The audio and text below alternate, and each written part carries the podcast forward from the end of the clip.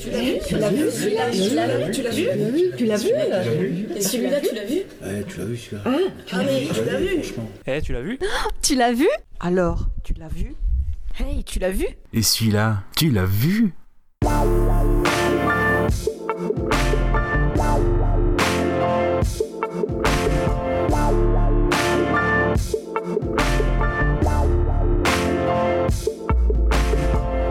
Salut, c'est Gravelax. Goubi Kaza et moi-même avons fait un gros dossier sur le thème des films de complot. Un si gros dossier qu'on a décidé de couper l'épisode en trois parties. Celui qui va suivre, après une petite introduction, va traiter principalement des films de complot autour de l'assassinat de JFK, avec notamment un zoom sur À cause d'un assassinat ou The Parallax View d'Alan J. Pakula avec Warren Beatty, un film de 74. Mais il y aura bien sûr d'autres films un peu plus développés que d'habitude, ce qui va vous donner, comme vous allez le constater, un épisode assez confortable, rien que pour ce thème, d'une bonne heure et demie. Goubi Kaza et moi-même, nous vous souhaitons bonne écoute.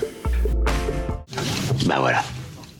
Bonjour à toutes et à tous et bienvenue dans un nouveau numéro de Tu l'as vu, un numéro assez intrigant puisqu'en effet on va parler des films de complot et on va en effet euh, explorer cet univers assez, assez trouble. J'ai mes deux comparses qui sont là bien sûr euh, avec moi pour euh, voir un petit peu un numéro un peu historique. Au-delà des, des trois films qu'on a choisis, on va un petit peu se permettre des petites divagations et bien sûr je dis bonjour à Gobi. Bonjour Ça fait longtemps Oui, oui. tu seras notre gorge profonde pour euh, cet épisode. Non, enfin, tout. Très chelou Oui, voilà, c'est Uji.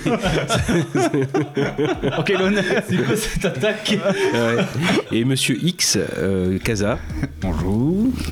bonjour, bonjour à toutes et à tous. Euh, encore très heureux de vous retrouver. Pardonnez aussi ma, ma voix parce que, euh, bon, visiblement, on va beaucoup m'entendre dans, cet é- dans cet épisode, mais euh, j'enregistre en étant enrhumé. Donc j'espère au moins ne pas avoir une voix de canard, au moins avoir un, un ton agréable. Donc en effet, oui, pour ce qui est de cet épisode, euh, on voit un petit peu le, ce, ce côté un petit peu euh, complot. En plus, euh, c'est quand même malgré tout assez à la mode depuis un certain temps. Et puis bon, euh, ne serait-ce que par rapport à la, la situation qu'on a vécue ces dernières années, ces deux dernières années. Mais bon, encore plus avant. Mais c'est pas tout nouveau. hein. Les complots, c'est pas une affaire toute neuve. Dès la Rome antique, mais même la Grèce, etc. Bon, on va pas, on va pas revenir dessus. Ce pauvre Jules César s'en souvient. Mais euh, non, non, surtout si on prend plus dans la fiction, c'est pas non plus tout nouveau. Euh, ça commence par exemple dans la, la littérature. Alors je vais pas vous faire un historique assez euh, allongé, mais on va parler beaucoup de petites Par exemple, en effet, si on prend rien que le 19e siècle, il y a dans l'idée du complot avec vraiment l'idée de, si on prend la définition de base, où c'est quand même un petit groupe plus ou moins étendu qui a un projet euh, pour servir ses intérêts propres. Après, bon, c'est souvent de la domination euh, du monde, etc. Par exemple, en effet, il y a euh, une ténébreuse affaire de- d'Honoré de Balzac. Donc, on est en 1841. Et euh, c'est un des romans les plus compliqués. C'est ça aussi où euh, on met en place un petit peu l'idée du, complot avec différentes euh, euh, brèches, entre guillemets. Là, en effet, un, un roman assez compliqué. C'est même un des plus compliqués et qui raconte un petit peu l'histoire au début du 19e siècle. C'est un conflit entre les royalistes et les bonapartistes. Et il y a beaucoup de complots, de contre-complots, hein, des, des secrets, des coups montés, des trahisons, des ambitions, des doubles jeux, etc. À la fois des conspirateurs qui sont extérieurs et intérieurs. Ce livre, en fait, il se termine. Moi, je spoil directement. Honoré de Balzac, moi, je m'en fous. hein, je, je le spoil à mort. Euh, ben, en effet, ça, ça finit par un épilogue qui finit 25 ans après les faits qui sont décrits dans le roman. Et on découvre en fait que le complot, il y avait, il y avait un complot encore plus gros qui en fait dirigeait l'ensemble de l'intrigue, mais ce, ce complot en lui-même, encore plus gros, il a été avorté, et d'autres petits complots ont été faits pour oublier le complot principal, qui avait ce projet-là. Donc euh, c'est un peu la technique Charles Pasqua, c'est on fait une affaire euh, encore plus forte pour étouffer l'affaire, c'est la, la technique là. ouais, ouais. Donc il y, a- il y a plusieurs comme ça, euh, au 19e siècle, plusieurs écrivains qui sont là-dessus, avec parfois des propos assez, voilà, bon, qui correspondent au 19e siècle, le juif errant de Gensu, Joseph Balsamo d'Alexandre Dumas, etc. Et en fait, c'est des complots qui sont souvent racontés, mais la façon la plus crue. C'est des assemblées secrètes, des personnages qui sont inquiétants, qui donnent des ordres euh, dans l'obscurité, hein. un petit peu les vieux sages qui transmettent les plans de domination aux successeurs. Voilà, vous, allez de, nous on va partir, mais il faut que vous continuez nos, plans, etc. Et bref, l'idée du complot euh, planétaire et mondial. Et quand je dis c'est pas tout neuf, parce que c'est dans la réalité, ces temps qui sont pourtant des temps de fiction, ça mènera euh, par exemple les protocoles des sages de Sion, qui est un faux hein, en fait, mais qui soi-disant en effet est un écrit avec la domination le plan de domination mondiale des juifs, mais qui bon depuis euh, 1920, depuis plus de 100 ans, on, a démontré que c'était un faux, mais qui continue à avoir euh, cette partie-là. On va avoir aussi euh, peu à peu, bah, c'est pour ça que je me permets un début un peu littéraire, parce que finalement il y a des petits liens avec le, cinéma, des romans qui vont être adaptés au cinéma. Par exemple, on a Les 39 marches, alors qui est un roman de John euh, Buchan, je suppose que c'est écrit comme ça, de 1915, qui a été adapté au cinéma par euh, Alfred Hitchcock. Ça raconte quoi en fait les 39 marches Donc c'est l'histoire de Richard Hannay. C'est un ingénieur dans les mines qui revient des colonies britanniques, hein, c'est un britannique. Il rentre chez lui, il est interpellé par un voisin complètement paniqué qui dit avoir des informations capitales euh, pour la sûreté de l'État. Il les fournit, mais euh, ce voisin va être éliminé. Donc l'idée d'un puissant mouvement occulte avec euh, des anarchistes, des révolutionnaires, des financiers, et dont le but est en, fait de dominer la Russie l'Allemagne, etc. Et bien sûr dans le complot un petit peu, voilà, quand je vous dis on n'est pas loin du racisme, il y a beaucoup l'idée du complot juif aussi. Et finalement, on a cette image de Richard Hannay qui va être le citoyen lanceur d'alerte on dirait aujourd'hui. Par contre, en effet, dans le roman, on part dans l'idée d'un méga complot. Au final, il y a bien un complot, mais qui est beaucoup plus petit. C'est juste un petit groupe d'espions allemands, mais comme tous les espions en fait, qui veulent mettre la main sur euh, des plans de la marine euh, britannique pour une attaque sous-marine. C'est du simple espionnage. Donc de ce grand complot, euh, son idée là, hein, l'idée de- qui a vraiment beaucoup de choses. Et puis on, ça se dégonfle. Dans le lien avec littérature cinéma, avec le complot, on avait aussi le procès adapté de Kafka, qui avait été fait par euh, Orson Welles. C'est un des thèmes aussi du complot. C'est voilà, on a un personnage central qui est confronté à, comment dire, à une, à une accusation dont il ne connaît pas la nature exacte. Ouais, je suis accusé, mais d'accord, mais de quoi? Et puis qui se retrouve face à un appareil, on va dire, euh, judiciaire, politique, labyrinthique. On a une scène comme ça de, voilà, où euh, c'est pas le seul qui se retrouve dans cette situation-là, mais c'est complètement arbitraire. Pourquoi moi? Dans le complot, il y a l'idée aussi où la raison et la logique ils sont plus, plus vraiment convoqués. Et après, de façon très simple, il y a aussi 1984, hein, c'est George Orwell, bon, qui a euh, plusieurs adaptations, donc bah, forcément avec Big Brother, donc l'appareil d'État qui est sordide, qui est invisible, qui modifie l'idée même de réalité, puisque en effet, il y a un ministère comme ça soi-disant de la vérité, mais euh, qui en fait qui réadapte, qui font disparaître des personnes qui euh, existaient mais qui ne sont plus dans l'histoire telle quelle, quoi, en fait, qui ont été éliminées. Là, vraiment, dans 1984, on a le complot comme atmosphère générale, parce que les gens en ont conscience. Tout ça pour dire que on, démarre de ça, puis après on aura des romans. Alors moi j'ai découvert en faisant les recherches, alors Thomas euh, Pynchon, je pense que je pense que c'est comme ça, avec des, avec des titres comme Vente à la criée du lot 49 en 66 et Gravity Rainbows en fait, ou encore Don DeLillo qui est un peu plus connu, Underworld donc en 1997, où on a une paranoïa postmoderne. Alors ça veut dire quoi? Ça veut dire que dans les romans que j'ai cités, généralement peut-être on a à la fin une petite solution où euh, le lecteur ou le spectateur, si c'est adapté en film, il a une solution un petit peu clé en main. Ouais, bon, on voit à peu près les, contours du complot, on, comprend le pourquoi du comment. Tandis qu'avec ces deux auteurs, Pynchon et DeLillo, et bah en fait les solutions et les clés de compréhension à la fin, ils ne sont pas fournies. Elles ne sont pas fournies ces, clés de compréhension. Ça joue beaucoup sur l'ambiguïté, sur euh, bah, le fait que ce ne soit pas résolu, et aussi on a beaucoup- on va voir un des thèmes du complot, c'est l'utilisation du they, du il. Ils, ils ont fait ça, euh, ils sont derrière les, le complot, etc. Le côté folie. Donc on a des entités comme ça qui sont floues, qui sont artificielles, qui sont pleinement autonomes aussi. C'est l'idée de, on passe de des individus identifiés qui peuvent comploter à une organisation. On va voir, on va retrouver ça dans nos films. Bah, si je passe assez vite pour l'histoire du cinéma au niveau du complot, au-delà des 39 marches, etc. On a en fait euh, trois temps. Si on veut faire simple, euh, les films complotistes dans les années 50 où c'est des films simples, c'est un, peu, c'est un peu ce que je vous avais dit avant, c'est on sait qui est l'ennemi, donc ça peut être des extraterrestres, pourquoi pas. Ça peut être des scientifiques fous, ça peut être euh, une puissance étrangère, bah, si on prend les, tous les films euh, anticommunistes, euh, voilà.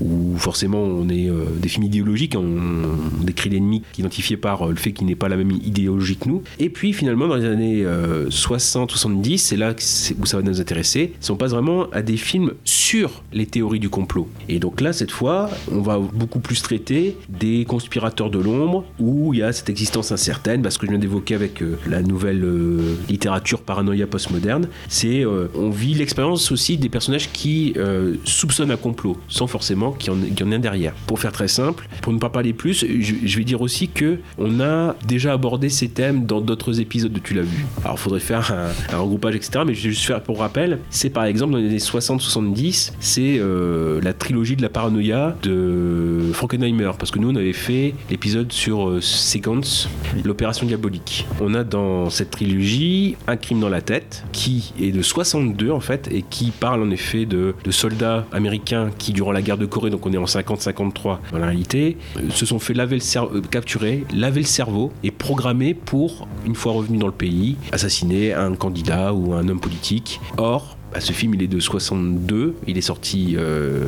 courant 63 et il n'a pas duré très longtemps parce que finalement, c'était limite le film qui euh, prédisait l'assassinat de JFK. JFK, on va beaucoup en parler. Et bien sûr, avec euh, les deux autres films. Donc, l'opération Diabolique, c'est un peu différent parce que c'est un peu sur notre thème. Par contre, il y avait un film, mais j'en avais parlé dans les recos de cet épisode-là. C'était 7 jours en mai avec Burton Caster, euh, Kirk Douglas. Là aussi, on avait un complot plus euh, militaire contre le président qui était plutôt accusé d'être pacifique, etc. On a beaucoup ça. A aussi peu à peu, euh, alors, il y a Great Things de Brian De Palma, si je le dis bien, en 68. Et bref, on a des films euh, comme ça qui, euh, peu à peu, vont amener ce cinéma de la paranoïa. Alors, ça va nous amener à notre premier film, qui, bon, hasard du, voilà, du tirage, c'est, enfin, du tirage ou de, la proposition, c'est moi. Donc, désolé, vous allez, encore m'entendre. Mais bon, mais, de, voilà, Kaza et Gobi vont quand même parler. Ça va être à cause d'un assassinat d'Alan J. Pakula, qui va mettre un petit peu aussi les codes de ce cinéma de la paranoïa, puisque on est en 74 pour à cause d'un assassinat ou Parallax View. Ça sera important ce titre-là américain qui est beaucoup plus pertinent parce qu'il avait fait en fait trois ans auparavant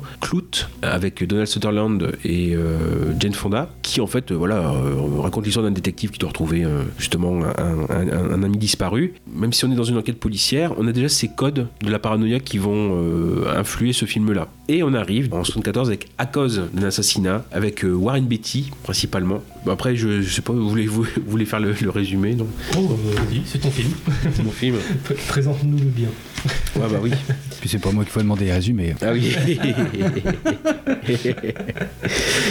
Pour le, le résumé, donc c'est euh, le jour de l'indépendance. euh, c'est le sénateur Carroll qui est plutôt indépendant, séducteur. Bon bref, on est dans l'image de JFK qui est assassiné lors d'une réunion publique. Et trois ans plus tard, donc le journaliste Joe Fraddy, Freddy, qui est donc joué par euh, Warren Beatty, à la suite de plusieurs morts de témoins de cet événement du, de l'assassinat du, du sénateur Carroll, décide d'enquêter et au fil de son enquête tombe sur une mystérieuse compagnie, la Parallax, qui euh, notamment euh, programme ce qu'on va voir ici des euh, personnes pour des, missions, notamment des assassinats politiques ou autres. Pas que. Rien que le titre original qui est plus intéressant, Parallax View, vous savez ce que c'est bah, Parallax, en ayant vu le film, vu qu'il parle dedans de Parallax, du coup j'ai fait le lien, mais sinon de base non. c'est un truc euh, qui existe vraiment Le parallax view, la, la parallaxe, c'est le premier plan du film. C'est en effet un objet qui en cache un autre et qu'en changeant de perspective, eh bien, euh, l'objet euh, peut être vu de différents points de vue et il aura euh, de choses différentes. En effet, le premier plan du film, c'est un totem indien et en fait, la caméra, comme elle se décale, on arrive à voir le Space Needle, donc c'est le, grand bâtiment de, Seattle. C'est le fait qu'au départ, on ne voyait qu'un seul objet et en décalant, on en voit deux. euh, c'est le, décalage de la vue et euh, ce thème-là, on va y revenir assez vite. hein. De toute façon, c'est euh, alors très vite sur Alan J. Pakula ou Alan Pakula. euh, c'est vrai que bon, déjà, il était à la base, il a été euh, réalisateur assez tard tardivement. D'abord, il était producteur, notamment des films de Robert Mulligan. Donc, euh, celui que vous connaissez peut-être un peu plus, c'est en français, c'est Du silence, c'est des ombres, à Gregory Peck. C'est un film de 62, c'est euh, To Kill a Mockingbird. Ne, ne, ne tirez pas sur l'oiseau moqueur. Et donc à la base, euh, c'est son quatrième film. Il a déjà 46 ans hein, quand il fait le film, mais il a commencé à réaliser à 41 ans. Par contre, producteur, il était dès 29 ans. Donc on est vraiment dans le thème comme ça, euh, thriller de, de conspiration. On parlera d'autres films aussi. Euh, dans, enfin, euh, dans les autres films qu'il a fait, euh, bon, ceux que je n'évoque pas, c'est Les choix de Sophie avec Meryl Streep, 82, Présumé innocent, 90 avec Harrison Ford, L'affaire Pélican avec Julia Roberts et Denzel Washington, 93, et euh, Ennemi rapproché qui sont son dernier film, si je ne me trompe pas, avec Brad Pitt et euh, Harrison Ford, en 97, parce qu'il est mort assez, quand même assez, enfin, je veux assez jeune. Pour euh, ce qui est en effet du, film, pour moi, c'est un film quand même qui est assez riche. Alors, pourquoi je l'ai, choisi? Bah, J'en avais un souvenir comme ça, de, l'avoir acheté en DVD comme ça, sans en savoir plus. euh, maintenant, ça doit être une dizaine d'années. Oui, oui, bah, c'est quand même, c'était assez intriguant et la femme avait surprise. Euh, sans aller plus loin dans l'analyse, je trouvais que la narration était originale, on va dire ça comme ça. Encore une fois, le- les thrillers euh, etc., c'est un genre que j'aime beaucoup, Euh, même si c'est très classique euh, si on prend les années 70. Quand c'est des variations autour du même thème, j'aime beaucoup. Là, en effet, il y a une petite originalité avec ce, ce côté-là, mais sans plus. En fait, plus on avance dans le temps, plus ce film il est rééva- réévalué, parce que ça n'a pas, été du tout un succès quand c'est sorti, ça fait un bide, mais au fil du temps, bah, il, est, réévalué et en fait, il est beaucoup plus complexe et riche que, la- le côté simple. Et par exemple, c'est le fait aussi que euh, Warren Beatty, alors je, voilà, il est plus trop connu aujourd'hui. Je suppose que c'est peut-être un, un des premiers films que vous voyez avec lui. Pas où l'autre film, c'est Bonnie and Clyde généralement. Ouais, ce- celui-là, je l'avais vu. Mm. Et moi, euh, au départ, je, je voyais pas du tout qui c'était. Seulement ben, en cherchant sur Google, et là, je, je me dis Ah, c'est le gars qui s'est gouré avec La La Land. Ah oui, voilà. Donc je me dis, ouais, bon, il, il était plus trop frais. Bah, bah, au moins, là, c'était une bonne manière de le découvrir. voilà. Voilà. Et en fait, ouais, c'est bon, c'était une grande star de, l'époque, un grand séducteur aussi. Et euh, ils ils ont dans ses conquêtes, euh, voilà, il a un tableau de chasse assez, assez important et impressionnant. Bon, moi, dans le film, je trouve, je parlais peut-être un peu mieux du film après, euh, enfin dans des termes plus positifs, mais je trouve peut-être que c'est un, des points faibles peut-être du film, euh, ce, personnage de, enfin, ce- cette incarnation par Warren Beatty. À l'inverse, parce que je trouve au niveau de l'interprétation, des fois, il y a des choses un voilà, où il est moins pertinent ou percutant. Mais parfois, ça sert le film, en fait. Alors, c'est pas un sous-jeu, mais euh, un côté un peu neutre. Je trouve que ça sert parfois le film par- ou, ou l'intrigue, en fait. Alors, je sais pas pour vous comment vous l'avez trouvé. Ah, moi, je l'ai- moi, j'ai trouvé qu'il jouait bien euh, Hmm. dans l'ensemble. euh, bonne prestation. Ce qui est, euh, il y a d'autres trucs qui m'ont un peu plus euh, gêné, mais ça vient pas vraiment de l'acteur. Mais j'y reviendrai plutôt après si tu parles du plus du film. Euh, Mais moi, sur l'acteur, ça a été. bah, moi, je trouve qu'il est pertinent par rapport au ton donné par le film. Enfin, Ouais. Le film, il est assez défaitiste. Pessimiste. C'est-à-dire que les choses arrivent, mais enfin, c'est filmé de telle manière à ce qu'on ne peut rien y faire, c'est comme ça. Ou c'était euh, euh, couru d'avance. Euh, je sais pas si on peut Ah, commencer si, à... si, si, bien sûr. Bah, par exemple, là, son ex, son ex au départ, euh, il y a juste un cut, et sur le plan d'après, elle est, elle est morte. Ouais, c'est ça. Mhm. Donc, euh, et d'ailleurs, ça c'est excellent. Excellent Mhm. parce que du coup, on est bouche bée et ça commence comme ça. Puis après, une autre scène aussi, c'est par rapport à un voilier qui, Oui. qui explose et c'est filmé de telle manière à ce que, euh, voilà, euh, c'est euh, limite on l'attend quoi. Mhm. On l'attend, mais c'est vrai qu'on attend une surprise ou et non, en fait, c'est ça se passe, euh, ça suit le cours des choses. Il y a rien pour l'en empêcher. Donc d'un côté, ça, ça accentue euh, directement l'aspect euh, bah, impuissance, euh, Mhm. paranoïa. euh. Alors oui, mais ce qu'on va voir, c'est qu'en fait, c'est ce film, c'est dans la narration, il est euh, scindé en deux en fait. Il y a une scène centrale qui euh, fait que on a dans la première moitié du film un Joe Freddy ou un Warren Beatty qui est très actif, qui avance. On a ce thème ou cette illusion de un seul homme peut faire tout changer. Ça, on est vraiment dans la première partie du film. Avec parfois même, c'est ce qui m'a gêné dans le film aussi. Je le dis parce que voilà, il- j'en connais aussi ses défauts ou du moins c'est peut-être des défauts volontaires. Dans ce cas-là, c'est du génie. Mais c'est euh, le fait qu'on ait beaucoup aussi de scènes parfois.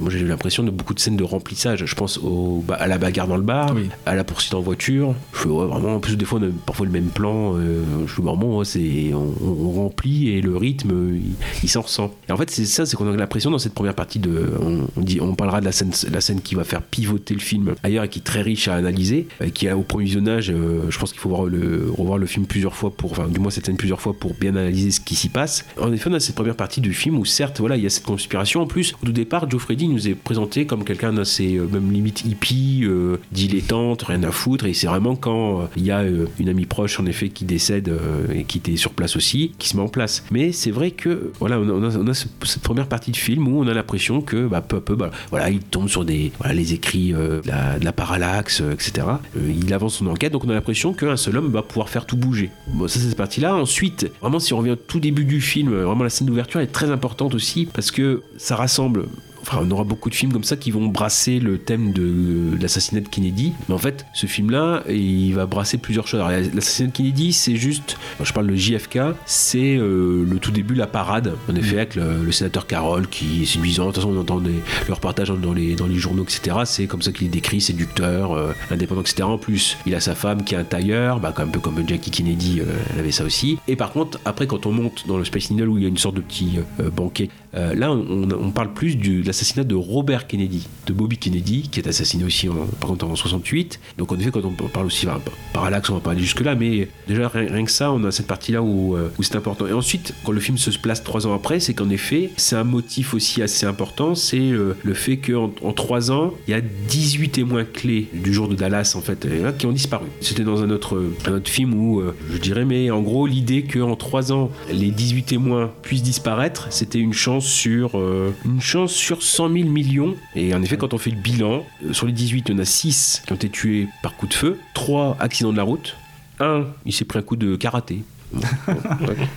Euh, deux suicides, un égorgé. Trois crises cardiaques et deux de cause naturelle. Donc ce qui fait que euh, oui, ce thème de, des témoins qui disparaissent, c'est aussi un des motifs, quand on parle des, de Kennedy, etc., on est quand même dedans aussi dans, ce- dans ces thèmes qui sont brassés et ce qu'on va appeler aussi des motifs qui vont revenir. Bah, D'ailleurs, je vais le dire tout de suite, comme ça, ça, sera fait. euh. C'est-à-dire qu'en effet, ces films de la paranoïa ou qui vont traiter de Kennedy, eh ben, il va y avoir plusieurs euh, scènes obligatoires en fait, euh, ou du moins euh, une qui va revenir. Alors, on a par exemple un meurtre pendant une parade. Donc ça, par exemple, c'est donc à cause d'un assassinat, dans Blowout, dans aussi, on en parlera peut-être rapidement, c'est dans la ligne de mire, c'est moi que Clint Eastwood. Deuxième motif, ce sera celle du sniper, donc le fait d'avoir euh, soit une la vue sur quelqu'un qui tire avec la- le fusil à lunettes. Donc bon, ça, il y a des, plusieurs cas. Euh, bah, L'inspecteur Harry, oui, euh, dans ça que Scorpio, par exemple. Puis d'autres films dont je serais amené peut-être à parler. L'éclatement, l'éclaboussure, le fait qu'en effet, il y ait par exemple des bouts de crâne qui, quand on parlait de and Clyde, le final, c'est une volonté d'Arthur Payne, le réalisateur, de quand il y a l'assaut final contre Bonnie and Clyde et qui sont mitraillés de, euh, de balles, d'avoir un plan de Warren Beatty, parce que c'est lui qui joue euh, Clyde, euh, avec le, crâne qui explose, le cerveau qui gicle, etc. Après, de toute façon, aussi le motif sur le fait que l'assassinat de JFK, ça a aussi amené l'avènement du cinéma gore. Bon, ça, c'est un autre débat, mais bon, pourquoi pas. Bon, après, le couple médiatique et sa défiguration. Donc là, par exemple, ils prennent euh, Jean-Baptiste Toré, puisque c'est lui que je cite, puis une grande partie de mon analyse, porte sur ce qu'il a déjà fait lui. C'est Phantom of the Paradise, par exemple. Bon, la défiguration, on est en plein dedans. Bah, le plan séquence contre le découpage, bah, là, c'est tous les films de Palma. Le fan footage, euh, donc là, ça sera le, film d'Abraham Zapruder, euh, le film de 26 secondes où on voit l'assassinat de Kennedy. C'est aussi euh, le fan footage. Je serais à en reparler aussi l'interprétation d'une image, d'un son, d'un film et son vertige. Le fait que, à partir d'un- d'une image, d'un son, etc., on pense avoir la vérité. Donc là, c'est toujours pareil. Le fait que le film d'Abraham Zapruder, qui dure 26 secondes, a été multi-analysé et que finalement, bah, plus on cherche à, à comprendre ou interpréter, plus on se dirige dans le flou. Et enfin, bon, après tout ce qui est euh, forcément euh, du film de conspiration, puisque c'est euh, ce qui nous amène ici aujourd'hui autour des, des- des micros. Première scène, on a déjà plusieurs thèmes dès le départ qui, euh, qui correspondent à ça. Juste avant le- la scène de l'assassinat, ce qui est intéressant, c'est que euh, avant qu'il n'ait lieu, on est toujours baladé, que ce soit euh, avec le, le reportage ou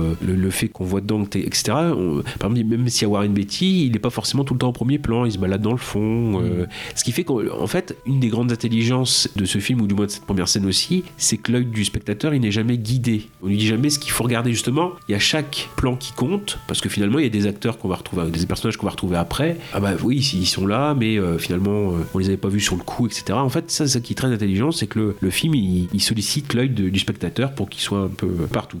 Juste avant de passer sur, enfin, vraiment ce, côté beaucoup plus euh, développé d'une scène en, en particulier, la scène pivot, juste dire aussi qu'au niveau technique, on a Gordon Willis en tant que directeur de la photo, qui surnommé le prince des ténèbres. C'est lui qui avait fait par exemple euh, la, la photo de, du parrain D'accord. et qui aura fait aussi celle de, des trois films de Pakula dont enfin, j'ai évo- j'ai évoqué Clout, puis j'en ai évoqué un euh, qui est le, le, le côté plus solaire de, à cause d'un assassinat. Euh, en effet, donc Gordon Willis, qui a ce côté où euh, justement il y a des tableaux, surtout dans la deuxième partie du film, où on est dans ce côté irréel un petit peu, et où c'est vraiment bien euh, travail d'artiste pour euh, vraiment ce, ce côté où plus on avance, plus bah, justement c'est ce, que je, ce dont je parlais. La la première partie du film, on a une, avancée avec euh, Fraddy qui est au centre de l'écran, et plus on avance, plus on passe la scène centrale qu'on va évoquer très vite, plus en fait euh, il devient une silhouette, il est plus loin dans, le plan, etc. Et donc euh, il y a une vraie, euh, un vrai travail dessus. On a aussi une musique, euh, quand je parle de la photo, il y a aussi la musique, donc c'est Michael Small et qui volontairement, donc il aura fait aussi Marathon Man avec Dustin Hoffman, dans le côté un peu parano, mais justifié, et qui est volontairement malaisante. C'est, euh, pas, voilà, c'est pas, pas, euh, c'est pas clair dessus du tout. Donc voilà pour ça. Après c'est plus au niveau de l'histoire du film et on va un petit peu sortir, c'est pas grave. Juste dire aussi quand même, par rapport à Warren Beatty, euh, juste pour revenir sur, sur lui, avec Robert Redford, c'est un des acteurs citoyens. Redford, ça sera plus pour l'écologie. Warren Beatty, lui par exemple, il s'est euh, investi dans la campagne de. Alors c'est George McGovern, c'est un démocrate, celui qui avait affronté Nixon en 72, et donc il avait mis trois ans sa carrière entre parenthèses pour euh, faire les.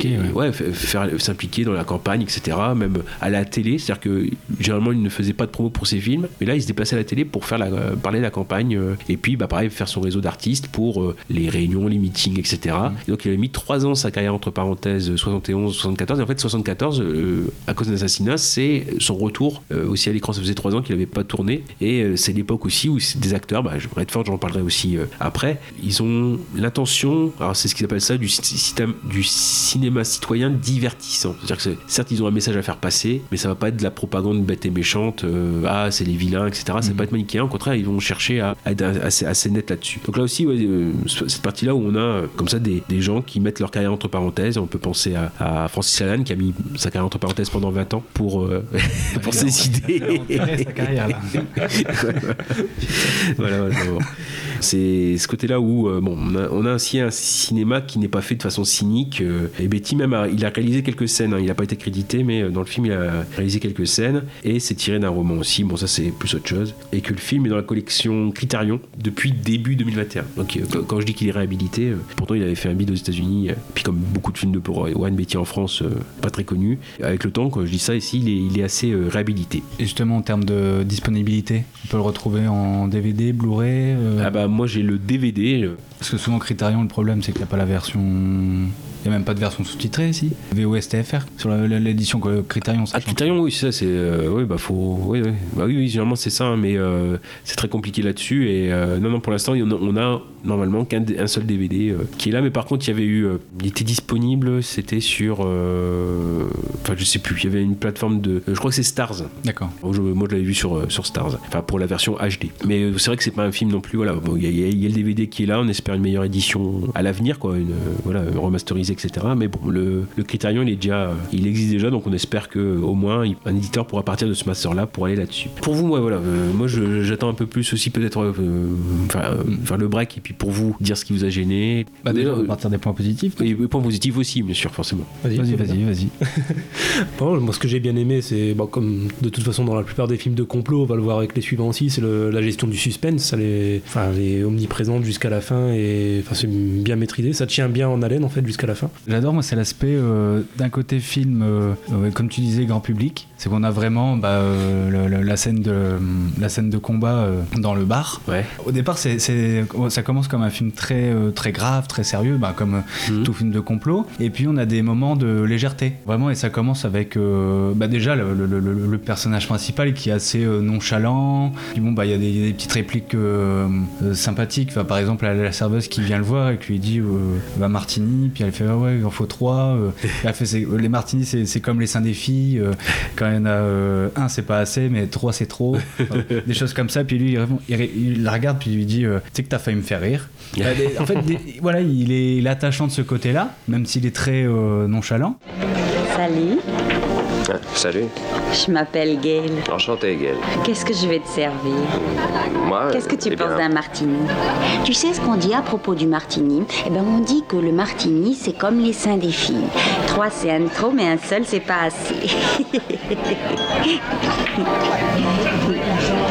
Tu sais que t'as failli me faire rire. Ah oui Qu'est-ce que je te sers alors? Un verre de lait, s'il te plaît. Entendu, t'es du genre sobre, Hmm. toi.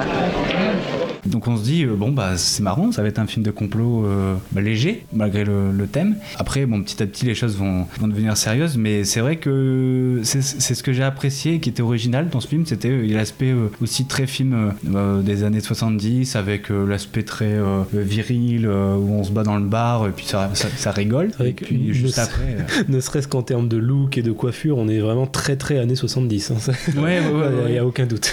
Mais oui, oui, voilà des petits passages légers euh, de films d'action ou même euh, c'est léger. Mais après, c'est vrai qu'il y a un moment, le film va basculer. Ce côté-là, c'était assez, intéressant. Et puis, ça permettait de s'attacher au, au personnage. Bah, tu vois, justement, tu parlais de la scène de baston dans le bar. Bah, moi, justement, ça fait partie des trucs qui m'ont un peu gêné parce que. C'est méga long. hein. C'est très Bah, longueur. euh, déjà, ouais, il y a ça. Et puis surtout, en fait, moi, quand je regarde un film de complot, ce que j'adore, c'est le côté justement euh, très réaliste. On y croit, euh, on y Oui, croit à ce complot, tu vois. Et donc, j'adore les films réalistes. Et là, je trouve que par exemple, cette scène de baston, enfin, elle, est, elle est tout sauf réaliste. quoi. C'est tellement ouais. exagéré Ah dans les coups qui sont donnés. Elle vient de nulle part. Mais-. Et, Ah non, du- mais c'est- et du coup, ça, ça me sort un peu du film parce que je m'attends justement à voir un film hyper réaliste et, et qui part comme ça d'ailleurs. euh, Enfin, les premières minutes du film, ça semble très vrai et ce genre de scène là de, baston totalement exagéré, euh, du coup, ça, je sais pas, ça dénote un peu trop. Ça, c'est un des petits reproches que je lui fais. D'habitude, pourtant, ce genre de baston, moi, j'adore. hein. Mais dans un film comme ça, ça m'a un peu emmerdé. Oui, ça dénote. Ça dénote complètement. le- Complètement.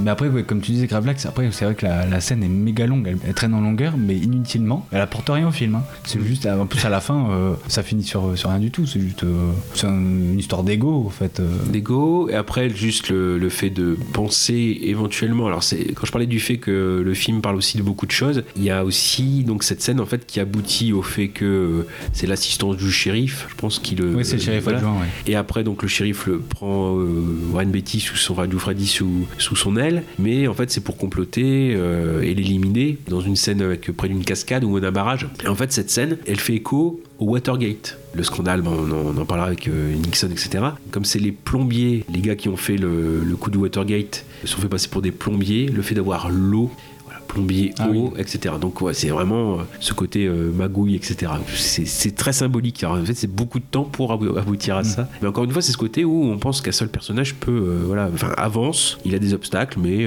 voilà, il avance quand même parce qu'il finit quand même par retrouver après cette, cet épisode de d'aller chez le shérif et de trouver les papiers de la, la parallaxe. Ouais. D'ailleurs, shérif adjoint qui me fait penser, qui m'avait grave fait penser à Boris Johnson. Il a un peu, un peu les mêmes cheveux, puis un peu la même bouille un peu insupportable. Et, et dans le genre de personnage, moi, il m'a fait penser à, à Biff dans Retour Ouais, vers le bah, voilà. futur. Oui, aussi, oui. Ouais, ouais, ouais. Ah, c'est le même genre, hein. le Ah même oui, genre. oui.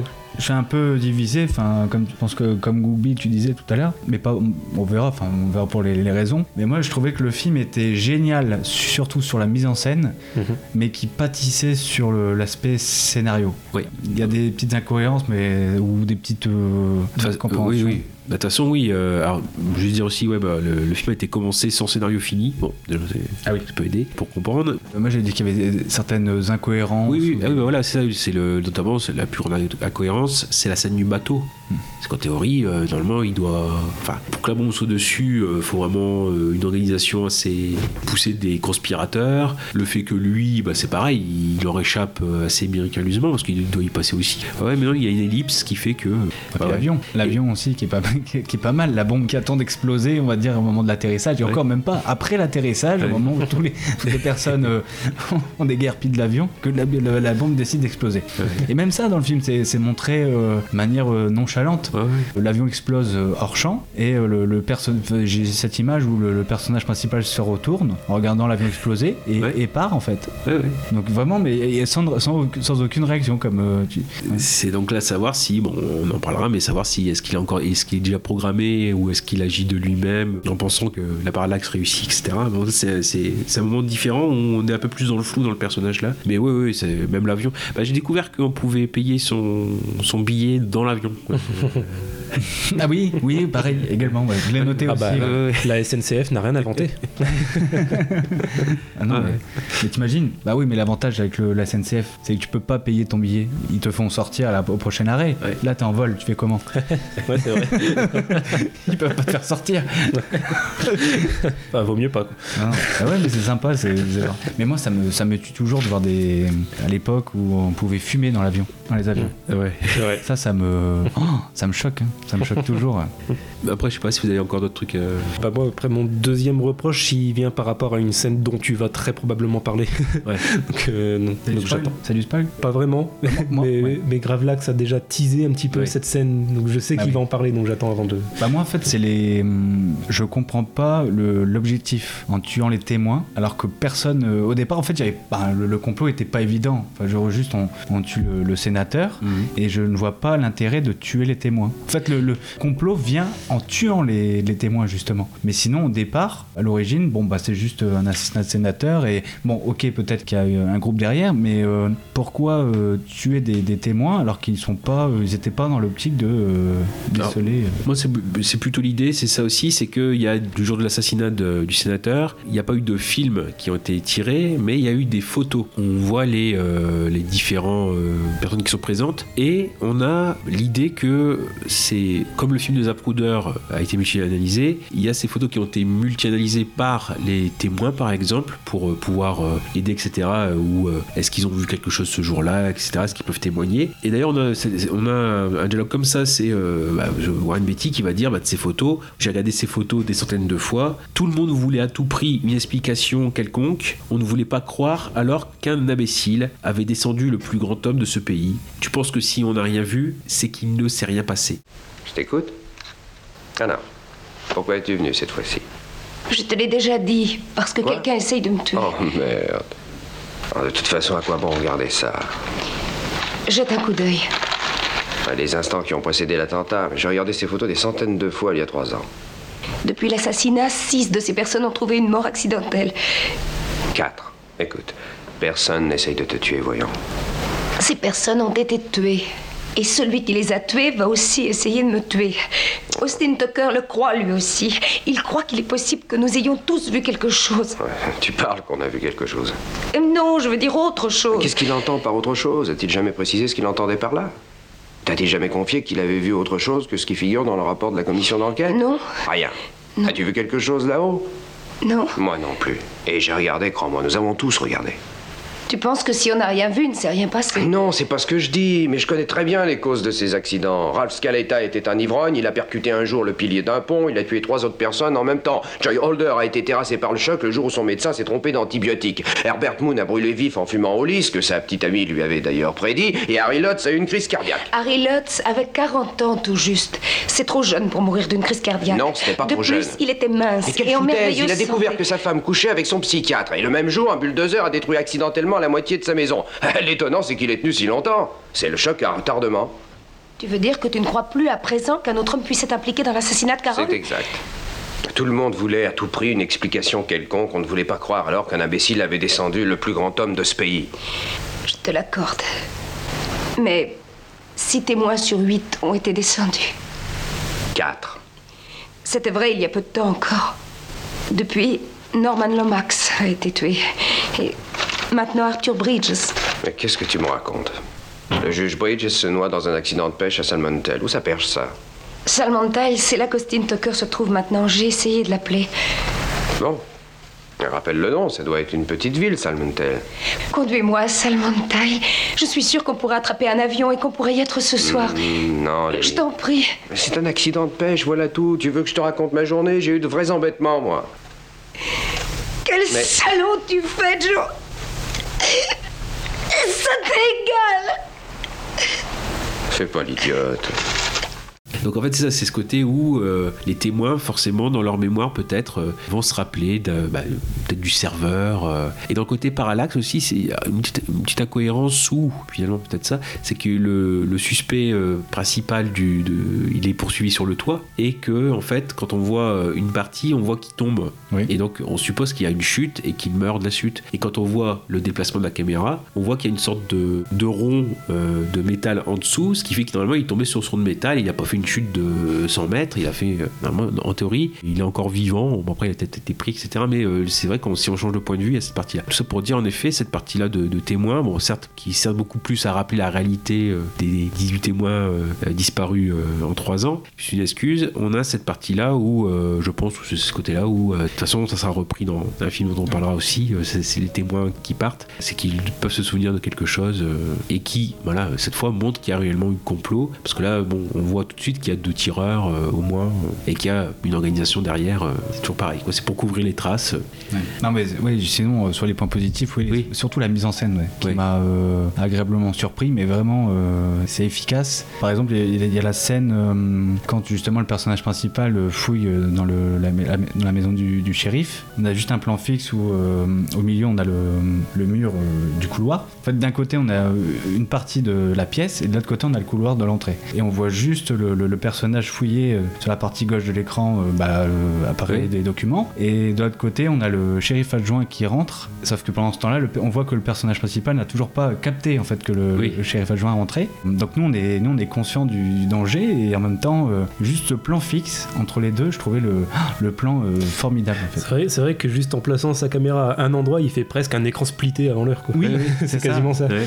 C'est ça, et ouais, je trouvais ça super efficace au niveau du suspense. C'était c'est vraiment cool et il y a, plein peu- de, petites scènes qui dénotent justement dans le film. Mais il oui, il y a plusieurs scènes. Je vais laisser euh, Gravelax ou l'un de vous deux euh, développer encore, mais euh, je réagirai à ce moment-là. Mais c'est vrai que c'est ça le, truc, c'est que le, voilà, le film m'a pas, sur l'histoire en tant que tel, m'a pas fait. Voilà, il était sympa, mais sans plus. Mais par contre, sur la mise en scène, il y a beaucoup de choses à noter sur le film. Vraiment très très intéressant de ce côté-là. Ah, moi j'avoue, c'est une grande peur, hein, c'était de vous proposer ça, et puis sachant que c'est un film voilà, des années 70, que c'est un rythme, années 70, c'est un rythme complètement différent. En plus, dans la narration, il y a quand même deux temps dans, ce- film qui vraiment peuvent, bah, surtout ces premières parties où je dis, oui, euh, vous l'avez remarqué, il y a quand même des scènes. euh, dans la première partie, donc ça veut dire que vraiment on peut pas y échapper, il faut passer par, par là pour euh, continuer le film. Ouais, je me suis, j'ai- eu peur vraiment de faire un, un four total, quoi.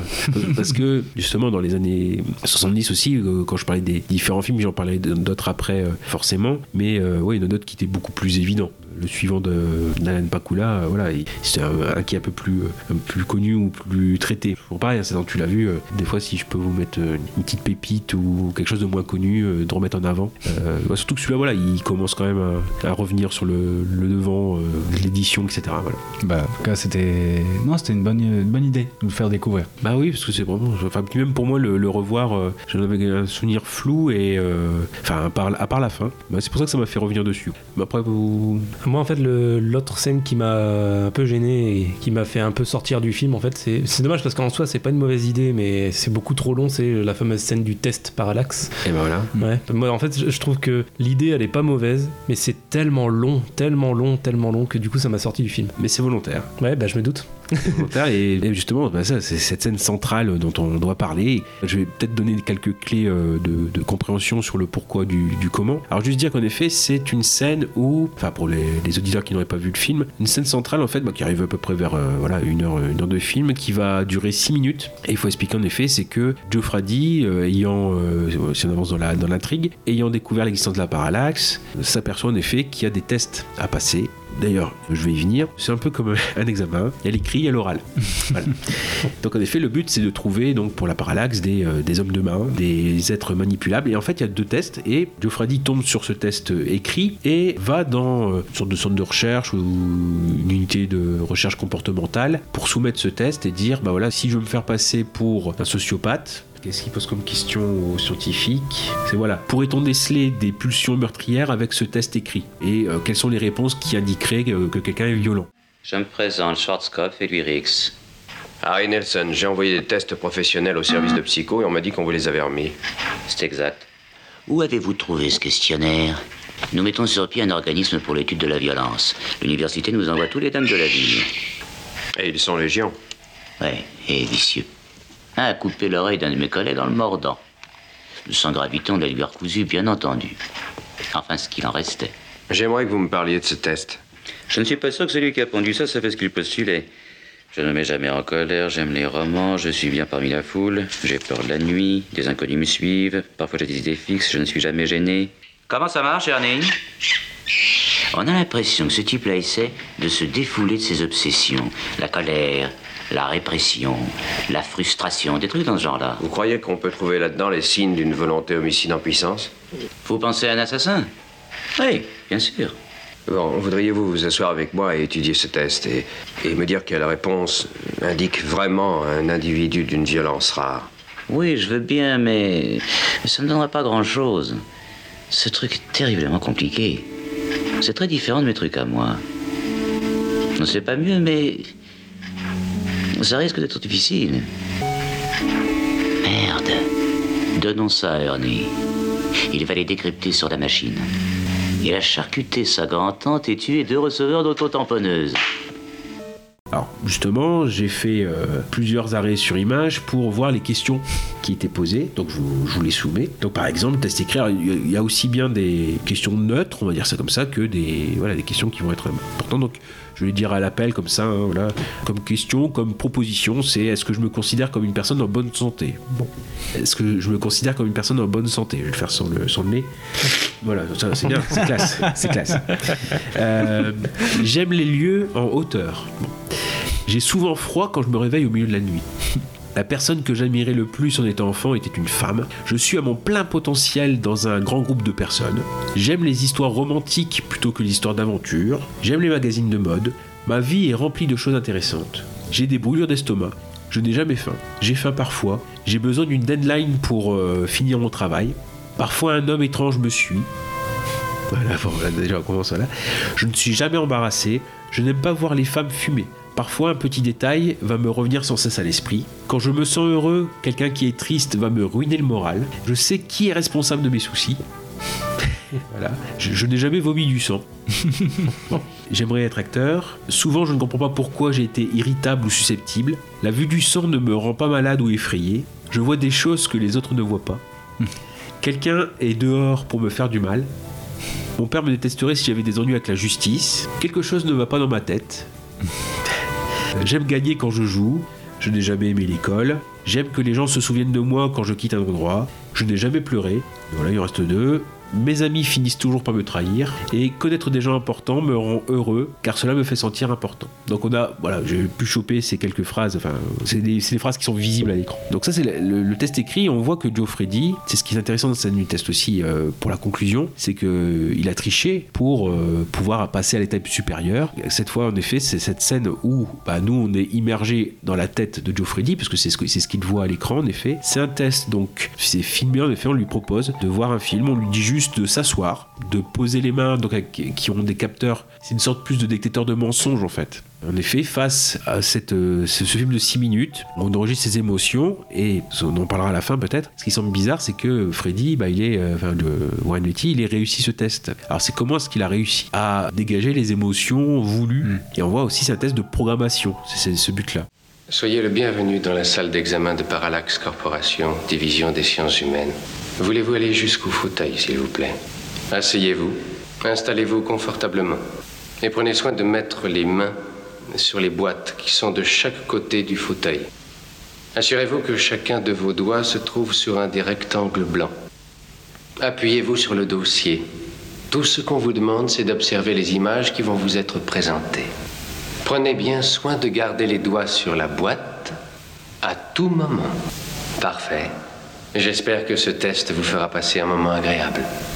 Et en fait, ce film, il est sous forme de diaporama, donc 5-6 minutes. Il y a à peu près une trentaine de photos qui reviennent à peu près. Et entre ces photos, il y a 9 notions élémentaires. Donc on a le pays, l'ennemi, le bonheur, l'amour, le père, la mère, moi et Dieu. Pour il en manquer une. J'ai aucun doute sur le fait que, à partir du moment où tu commences à analyser cette scène et tout ça, ça, je veux dire, ça prend tout son sens et je comprends que ça y soit, mais juste du coup, en tant que simple spectateur, bah moi ça m'a sorti du film. quoi. Ouais. En fait, ils l'ont fait tellement longue euh, que du coup, euh, bah, j'ai eu du mal à revenir dedans après. Mais ouais, après, euh, si on commence à y réfléchir un petit peu, à analyser pourquoi c'est là, le, contenu et sur quoi ça débouche, après, bah, aucun doute sur le fait que c'est, enfin, c'est très bien d'avoir intégré ça. Donc oui, oui, donc si je poursuis, en fait, bah, forcément, il y a un lien avec le film de Zapruder, hein, même fonction, une sorte de mini-film dans le film, parce que ça coupe vraiment le, le fil de la narration. Et en fait, quand on analyse, et c'est vrai qu'il faut parfois y revenir dessus, et ça, c'est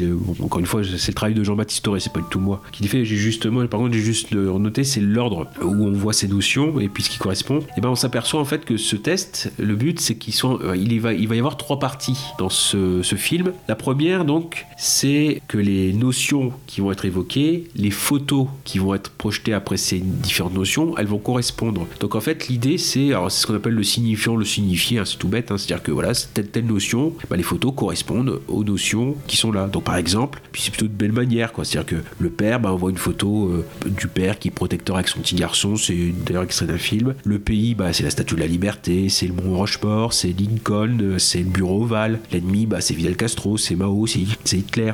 Le bonheur, bah, c'est des piles de pièces de monnaie, euh, des bouteilles d'alcool, de la viande rouge, le ventre d'une femme enceinte, une belle limousine rutilante, etc. Donc bref, cette première partie, le signifiant correspond au signifié. Deuxième partie, et bah, ça va être les mêmes notions, mais avec des clichés qui vont être parfois intervertis, et il va y avoir une première distorsion, en effet, un premier écart signifiant-signifié. Parce que certes, ce qu'on va voir, ça va correspondre, mais avec un côté un peu plus mitigé. On dit, ouais, euh, ça, ça correspond, mais j'aurais pas mis forcément ça euh, de ce côté-là. Alors par exemple, dans la première partie du test, euh, c'est plutôt des choses très positives euh, dans, dans les notions, ou bien voilà, c'est très clair. Là, par contre, on perd un peu de positivité dans le concept. Par exemple, en effet, le père, bah, ça va être euh, un père qui va être euh, clochard durant la Grande Dépression. On en parlera pour un film euh, pour les années 40. Euh, les files d'attente devant les magasins, des familles qui sont en exil. Le foyer, bah, c'est une maison délabrée avec deux enfants qui sont assis sur un lit crasseux. D'accord, si votre maison c'est ça, bah oui. Le bonheur, c'est un couple dans une baignoire, c'est la Maison Blanche. Donc la Maison Blanche,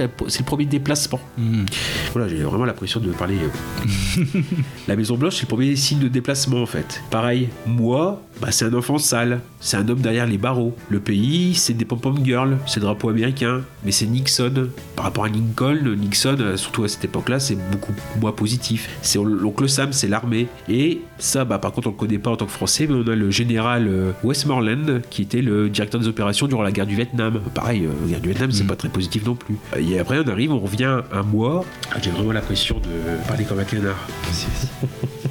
Et on revient donc à moi où c'est l'exécution de Viet Cong. C'est un soldat américain blessé au Vietnam, c'est un soldat en sang, c'est un squelette en feu. Donc là, bon, voilà. Et enfin, la troisième euh, partie, si on revient de façon apparente à l'harmonie initiale, donc là on voit Kennedy euh, qui sourit au-dessus d'un berceau, un couple nu, des familles heureuses. Mais de plus en plus, il y a un écart grandissant entre le signifiant et le signifié avec le montage qui est complètement chaotique. Par exemple, là on a euh, le moi, c'est un noir qui tient dans ses bras le corps d'un homme blanc qui est blessé. Puis on voit Oswald qui tué par euh, Ruby Lee Oswald. Puis un super-héros. Cette partie-là. L'ennemi, bah, ça, devient, ça devient Nixon. Le père, c'est un homme menaçant qui poursuit son fils euh, dans le couloir. Quoi. Donc, euh, bon. L'amour, c'est les hommes cagoulés du Ku Klux. Puis des adolescents nus. Le bonheur, c'est un Python 357, un flingue. Ce côté-là, le parallaxe, ça, re- ça revient, c'est la même image pour des notions différentes. Donc, chaque notion va être relativisée avant d'être mise en crise par des euh, connotations beaucoup plus problématiques, jusqu'à ce qu'on ait des, des- des images d'associations euh, contradictoires, c'est-à-dire que euh, le signifiant ne correspond plus au signifié. Puis le fait que la vitesse grandit aussi. Et donc, euh, au départ, le Joe Freddy, ou je suppose le spectateur, il maîtrise ce qu'il voit, mais plus on avance, plus le rythme, euh, voilà, donc ce qui fait qu'il il peut même plus interpréter. Et ça, ça va être important, c'est notamment le film de Zapruder, on veut l'interpréter, et, finalement, on, s'y perd. Et voilà, le, fait aussi que euh, à, cha- à chaque coup, euh, la même image va être utilisée pour euh, plusieurs notions. Drapeau américain, on l'a pour le pays, on l'a pour moi, on l'a même pour ennemi.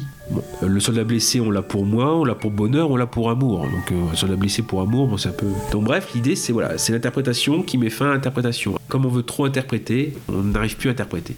À la fin du test, il y a aussi cette, notion du moi, elle va être gonflée d'images positives. Le pape, super-héros, Lincoln, le Mont Rochemort, le drapeau américain, la statue de la liberté. Donc, ce qui fait que quand on a ce côté programmation, c'est que on suppose que la personne qui voit ce film-là, elle, ressort avec un ego euh, un peu renforcé, mais tout en ayant été trifouillé euh, durant tout, tout le test. C'est ce que je dis, le test, pourquoi est-ce qu'il est là? C'est un commentaire, on va dire, des interprétations que le film de Zapruder a suscité. Le fait que l'image est fragile, son analyse aussi. Notamment, c'est euh, la supposition qu'on a aussi manipulé le film, manipulé les images. Et notamment, ça, je sais pas si vous le savez, c'est que le film de Zapruder, le film des 26 secondes où on a le assassinat de Kennedy, n'a pas été disponible tout de suite. Enfin, il a été diffusé en 75, donc 12 ans après l'assassinat. euh, Ah ouais oui, oui. euh, alors, entre-temps, il avait circulé sous le manteau. C'est notamment un des, des faits qui est évoqué dans JFK de- d'Oliver Stone, on y, on y reviendra, où le procureur Garrison, il s'était procuré le film de Zapruder, mais qu'il en avait profité pour faire des copies. Mais c'est ça aussi quand on disait, euh, c'est pas du numérique, hein, ce qui fait que les copies de copies, elles avaient une qualité dégueulasse. Et même, on, s'échangeait euh, sous le manteau des, euh, ce qu'on appelle les nudies, hein, les films où on voyait un peu de seins nus, et l'assassinat de Kennedy. Ce qui fait que, en fait, cette image du film de Zapruder, c'est pareil, c'est par le cinéma américain que aussi les Américains se réapproprient avant de pouvoir avoir accès à, au film tout court, se réapproprient en effet l'assassinat de Kennedy, le film. Après, ce à quoi ils avaient accès, c'était le, maga- le magazine Life qui avait pu acheter les euh, Zapruder avait euh, fourni le, le film et ils avaient fait des photogrammes. Et donc en fait, de ces 26 secondes, il y a eu 477 photogrammes. Donc on- un par un, on reprend les, images de Kennedy et donc on a le fameux Z313, c'est le photogramme 313, Z Zapruder. Quand on parle de l'assassin Kennedy euh, pour les complotistes ou les, euh, chercheurs, c'est euh, le Z313, c'est l'image où on voit le crâne de Kennedy sortir, quoi. Donc c'est ça. Et il y avait un débat sur le fait que quand Life avait sorti ces photogrammes, eh bien, ils avaient peut-être inversé aussi le Z312 et Z314. Ce qui fait que c'est pas la même chose. Si on met le Z314, Z313, Z312, le tir il ne vient plus Ah oui, d'accord. Alors que Oswald il est derrière, voilà, bah là ça fait que euh, y a quelqu'un qui doit tirer de, devant. Donc, en fait ça, a entraîné beaucoup de cette théorie du complot, etc. C'est très intéressant cette histoire de comment le, film de Zapruder a, évolué, etc. C'est ouais, euh, assez fou. Mais bon, c'est le côté que plus on interprète, moins on comprend. Bah, surtout, je vous dis, ceux, qui ont eu des copies de copies, euh, la qualité était vraiment euh, pas possible. Et donc, oui, il y a une différence, une division même dans le test entre des photogrammes qui sont neutres, voilà, et ceux qui sont stratégiques. Et pareil, ce que je viens de dire, si on inverse l'ordre, vous avez ça aussi dans le test. Un moment où vous avez, enfin, si on change l'ordre, ça change tout. C'est que vous avez, je vais faire les images, le visage d'un homme noir. Ensuite, vous avez un plan plus large où on voit cet homme qui tire au pistolet. La même photo, mais à part qu'on voit qu'il tire au pistolet. Ensuite, on a une photo où on a un gros plan sur l'arme, puis on a un plan sur un homme mort dans la rue. Donc là, c'est c'est de l'interprétation, c'est un homme tire et, tue quelqu'un. Par contre, dans le film, on a l'inverse. Le plan d'un homme mort dans la rue, un gros plan sur l'arme, le plan large avec l'homme au pistolet, puis le visage d'un homme noir. Donc là, par contre, quand on voit cette inversion, c'est parce qu'un homme est mort qu'un autre se venge. Alors que le, le premier truc, c'est euh, l'homme qui tire. Voilà. le- bon, et pareil, on a une deuxième, un deuxième exemple, c'est on a un plan de la Maison Blanche et un défilé du Ku Klux Klan à Washington avec la Maison Blanche en arrière-plan. Donc là, si on a cet ordre-là, ça fait, ça veut dire que la Maison Blanche, c'est la cause du mal. On suppose qu'il y a des membres du Ku Klux Klan ou des partisans du Ku Klux Klan à la Maison Blanche. À l'inverse, si on met le défilé et la Maison Blanche, c'est plutôt la Maison Blanche qui protège l'Amérique des oppressions. Et Donc en fait, il y, a- il y a aussi cette partie-là qui joue et euh, c'est quand même assez, assez fou quoi. En fait, euh, c'est vraiment super euh, bien pensé entre guillemets. Et au risque de paraître pédant, c'est l'idée, c'est en effet, bon, c'est euh, ce que Jean-Baptiste Thorin, encore une fois, qui le dit, c'est il cite un historien du cinéma, c'est Serge Danet qui ou un critique du cinéma aussi, qui dit en fait il y a un pacte photologique. Quand on voit, on comprend. Bah là, c'est tout l'inverse. Plus on voit, moins on comprend en fait. C'est plus cette partie-là, c'est euh, plus on interprète, moins on comprend, et on n'a pas accès à la vérité de l'événement, malgré le fait qu'on ait les images ou choses comme ça. Bah après, je sais pas pour vous comment vous avez réagi dessus. euh, je vous dis, bah, c'est vrai que quand on se le prend la première fois, euh, et puis là, tout ce que je viens de dire en effet, c'est Jean-Baptiste il faut lui reconnaître ce mérite-là, qui a multi-analysé, qui a fait les arrêts sur image, qui a fait cet, cet effort-là et qui en a tiré les conséquences. Mais c'est vrai qu'on c'est la première fois par l'idée de ressortir qui a été programmé éventuellement. Mais après, l'avantage, c'est qu'on est aussi immergé. Oui, bah c'est surtout ça, c'est pour ça que ça m'a pas gêné, parce que je me dis, on- dans ces cas-là, on se met à la place du, euh, du personnage principal. C'est pour ça que les 6 minutes étaient. euh, bah, mettre toute la vidéo était pertinent. Et ce motif-là du test, euh, il est repris dans un des films, ah, c'est de ton film Casa. Il y a un moment donné où il y a euh, le personnage de ton film qui euh, passe une série de tests, dont aussi un moment où il projette. euh, et en fait, c'est repris de, de, d'À cause d'un assassin. Mais De toute façon, euh, entre tous nos films, il y, a il y a que des points communs. hein. Ça, on dirait que c'est fait exprès. c'est vrai. Sur le test, vous voulez encore euh, réagir par le fait que ça. Ah oui, en fait, c'est comme tu disais, c'est au départ, euh, dès que le- le- le- la vidéo commence, euh, il y a les repères, et puis en fait, petit à petit, on voit le- les pertes de repères, et on sent que la vidéo est là aussi pour nous guider vers euh, des pensées néfastes, on va dire, pour la société. Donc on sent le lavage de cerveau et le, le moyen de, de- de- de pousser l'homme à bout et de se mettre contre le, go- le gouvernement et la société en général. Donc c'est vraiment intelligent et, et c'est vraiment intéressant de, du coup de, de se mettre dans la peau du personnage à ce moment-là pour vraiment tout ressentir le, le procédé fait, psychologique. C'est pour ça que ça m'a vraiment pas gêné le, le fait que ça soit long. Bah ok, ça, ça casse le rythme du film, mais on voit le parti pris du, du- du- du film à ce moment-là. Bah, c'est-à-dire que là, vraiment, il y a- on a un, un film qui a cette scène-là qui permet aussi une cassure dans la narration. Parce que là, cette fois, en effet, bah, c'est- alors, cette ambiguïté, ce que je vous dis, c'est euh, comment est-ce qu'il a fait pour euh, Freddy pour euh, réussir ce test, quoi. C'est un peu. Parce qu'autant il peut truquer les réponses à l'écrit, autant euh, côté détecteur de mensonges, même si on peut. certains peuvent passer au travers, mais ou, le, ou déjouer. C'est un peu bizarre, quoi. C'est ce côté-là où euh, comment est-ce qu'il a réussi à commander ses, ses réactions Ou à l'inverse, est-ce qu'il est devenu, euh, par sa nature, euh, l'assassin parfait, etc. Et finalement, c'est là où on s'aperçoit que on passe d'un personnage qui menait l'enquête à quelqu'un qui va devenir dépassé et puis limite qui va rencontrer entre guillemets plus, plus fort que lui avec la parallaxe. Et donc même ce qu'on voit ici, c'est plus on avance, plus au fil du temps, il devient juste une silhouette. On est loin de, de la première partie. Même voilà, on dit c'est de plus en plus une ambiance de plus en plus abstraite. C'est juste l'homme qui devient un rouage euh, écrasé par le décor. Bah, on a cette scène de l'escalator, on voit qu'il monte, mais c'est plus, ça fait plus tableau, etc. C'est vraiment l'environnement. Et on a Warren Beatty qui disparaît, enfin Freddy qui disparaît peu à peu en tant que personne, quoi. Euh, Et vraiment, c'est cette partie-là qu'on a des scènes, voilà, toniques. Je vais toujours le citer, quoi. Mais Jean-Baptiste Toré qui dit, voilà, avec cette scène-là, Freddy a été Oswaldisé. Il a été, euh, en effet, euh, programmé pour tuer, etc. si on poursuit un petit peu, on sort de cette zone de test, mais bon, on va arriver un petit peu aussi vers la fin. Quand j'avais fait un petit peu l'historique des films de, de complot très rapidement, là, on est vraiment dans cette partie-là où on a pu, comme dans les années 50, dans ces films-là, des films simples où si on décapite la tête d'une organisation, l'organisation n'existe plus. Là, c'est l'inverse. C'est alors c'est plus une organisation verticale, c'est une organisation comme ça, ce qu'on va dire horizontale. Et finalement, c'est ce qui existe aujourd'hui. C'est-à-dire que c'est là aussi où il y avait peut-être un pivot, mais ces films-là étaient beaucoup plus précurseurs. Mais c'est par exemple ce qu'on a vu quand il y avait le 11 septembre. C'était plus un pays qui faisait la guerre à un, autre, même si ah, ça aboutit à ça. Le fait que par exemple Al-Qaïda, c'était des cellules indépendantes les unes des autres. Donc on pouvait certes faire tomber une cellule, mais pour autant le mouvement euh, perdurait. Bah là, c'est pareil. C'est-à-dire que c'est euh, voilà, une, une organisation un petit peu horizontale de la compagnie La Parallax. C'est le, le- le- fait que il y a cette partie-là où, euh, par exemple, les- ceux qui en font partie, bah, ils peuvent même être trompés. C'est est-ce qu'on m'a placé là parce que bah, à ce poste-là dans, dans- dans cette organisation parce que j'ai les qualités, ou au contraire parce que c'est je fais partie d'un plan plus haut et je suis juste un pion destiné à, à accomplir une tâche et une fois que cette tâche est accomplie, on me supprime. Et ce qui est bizarre aussi, c'est que c'est une organisation qui a pignon sur rue. Il y a une plaque euh, Parallax parmi d'autres. euh, et surtout, c'est le côté un peu. il a, le seul visage qu'on ait un petit peu de cette organisation, c'est euh, Jack Younger, le personnage qui fait recruter Joe Freddy, qui d'ailleurs, il a des noms d'emprunt. C'est pas en tant que Joe Freddy qui se fait recruter. Là aussi, le côté Parallax, c'est-à-dire le, côté Parallax de Joe Freddy. C'est-à-dire qu'il a pris une double, identité pour avoir une identité de réserve, mais pas être Freddy. Donc il y a le côté parallaxe où on enlève une, identité de Freddy, mais c'est une autre qui arrive derrière. Euh, c'est vraiment, pensé comme ça aussi. Mais bref, ouais, on a cette partie-là où euh, Jack Younger, le personnage, va dire on a des clients de tous bords. Et c'est pour ça que le sénateur Carroll, au début, c'est un démocrate. À la fin, la cible, c'est un républicain. Donc y a pas, c'est pas euh, pour un, un camp précis spécifiquement.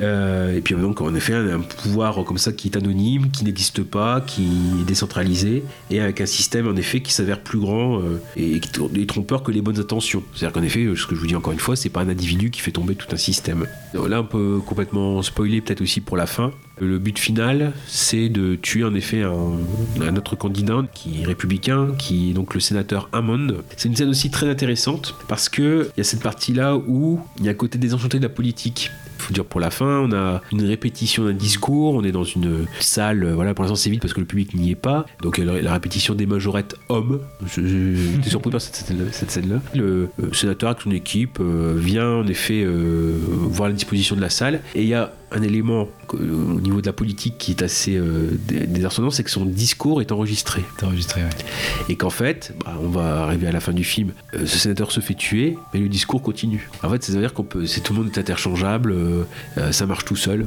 Faut dire quand les deux, les deux se font tuer, c'est en plein moment où il y a dans leur discours, par exemple pour Carole, celui qui se fait tuer au début, c'est il dit, on a dit autrefois que mon goût pour l'indépendance risquait de me nuire, puis il se fait tuer. Et puis euh, là dans l'enregistrement euh, pour le sénateur Hammond, c'est entre je suis fier, il se fait tuer, et notre cause est celle du pays. Quand ça reprend, euh, ce côté comme ça où on a des fi- finalement un film miroir parce qu'on on finit par deux assassinats, mais encore plus, ce que vous avez peut-être oublié, c'est que on a aussi deux commissions. Parce que forcément, pour le- pour l'affaire Kennedy, il y a la commission Warren qui a statué que euh, voilà, euh, un an après, Harvey Oswald avait agi seul. euh, voilà. Et là, c'est pareil. On a deux fois des. Alors, il n'y a qu'une seule différence, c'est que dans la commission pour le sénateur Carroll, alors c'est pareil, ça fait un banc. quand on parle de Gordon Willis à, la photo, c'est vraiment le côté. c'est des juges, mais c'est limite des mafiosi parce que le côté un peu sombre où ils sont là. La différence, c'est juste que pour le sénateur Carroll, on a un, zoom, avant. On avance vers cette commission qui va dire pour le sénateur Carroll, euh, c'est le fruit d'individus solitaires, euh, tous ceux qui disent qu'il y a complot, bah non, etc. Et à l'inverse, quand on va voir ce, le sénateur Hammond ici, la commission, à part qu'on recule, euh, on a les mêmes personnages et qui vont dire bah oui, euh, cet individu a joué, euh, comment dire, a agi seul, euh, il n'y a aucune raison de soupçonner un complot. Mesdames et messieurs, vous avez été invités ici aujourd'hui pour entendre l'annonce officielle de la clôture de l'enquête sur la mort du sénateur Charles Carroll. Il s'agit d'une information et non d'une conférence de presse. Il ne sera donc posé aucune question. Une transcription intégrale de toutes les pièces qui concernent l'enquête sera rendue publique le 1er mars. À cette date, la commission tiendra certainement une conférence de presse. Après une enquête de 4 mois, suivie par 9 semaines d'audition, la commission a été amenée à conclure que le sénateur Carroll a été assassiné par Thomas Richard Linder. Notre seconde conclusion a été que celui-ci a agi entièrement seul, poussé par une sorte de patriotisme dévoyé et par le besoin maladif de mériter la reconnaissance de la nation. La commission d'enquête tient à souligner qu'il n'existe aucune preuve, quelle qu'elle soit, d'un vaste complot. Absolument aucune preuve. Nous espérons que ceci mettra un point final à toutes sortes de spéculations à sensations orchestrées par certains organes de presse ces derniers mois. Comme je l'ai dit, le texte intégral des auditions, qui ont fourni les bases sur lesquelles la commission s'est appuyée, seront publiés le 1er mars. Quand vous aurez eu l'occasion d'étudier tous ces textes, vous aurez évidemment la possibilité de poser ces fameuses questions qui demeurent sans réponse, si toutefois il y en a. C'est tout. Merci.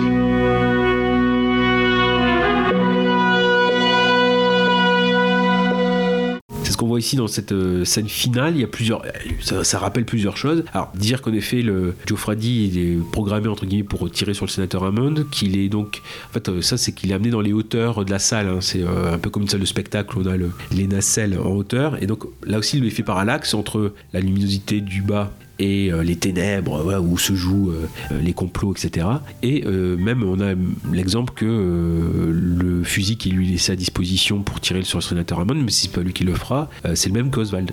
C'est le Mannlicher euh, Carcano, euh, c'est le euh, même fusil, même modèle. Dans, full, spoiler, il y a quand même quelques petites subtilités. Le sénateur Hammond, il est tué donc de trois coups de feu assez rapides. Et bah, ça rappelle en effet la thèse, ça sera repris dans le film dont on parlera avec enfin, d'Henri Verneuil, où il y a la, possibilité de tirer trois balles en 6 secondes. Oui, alors que.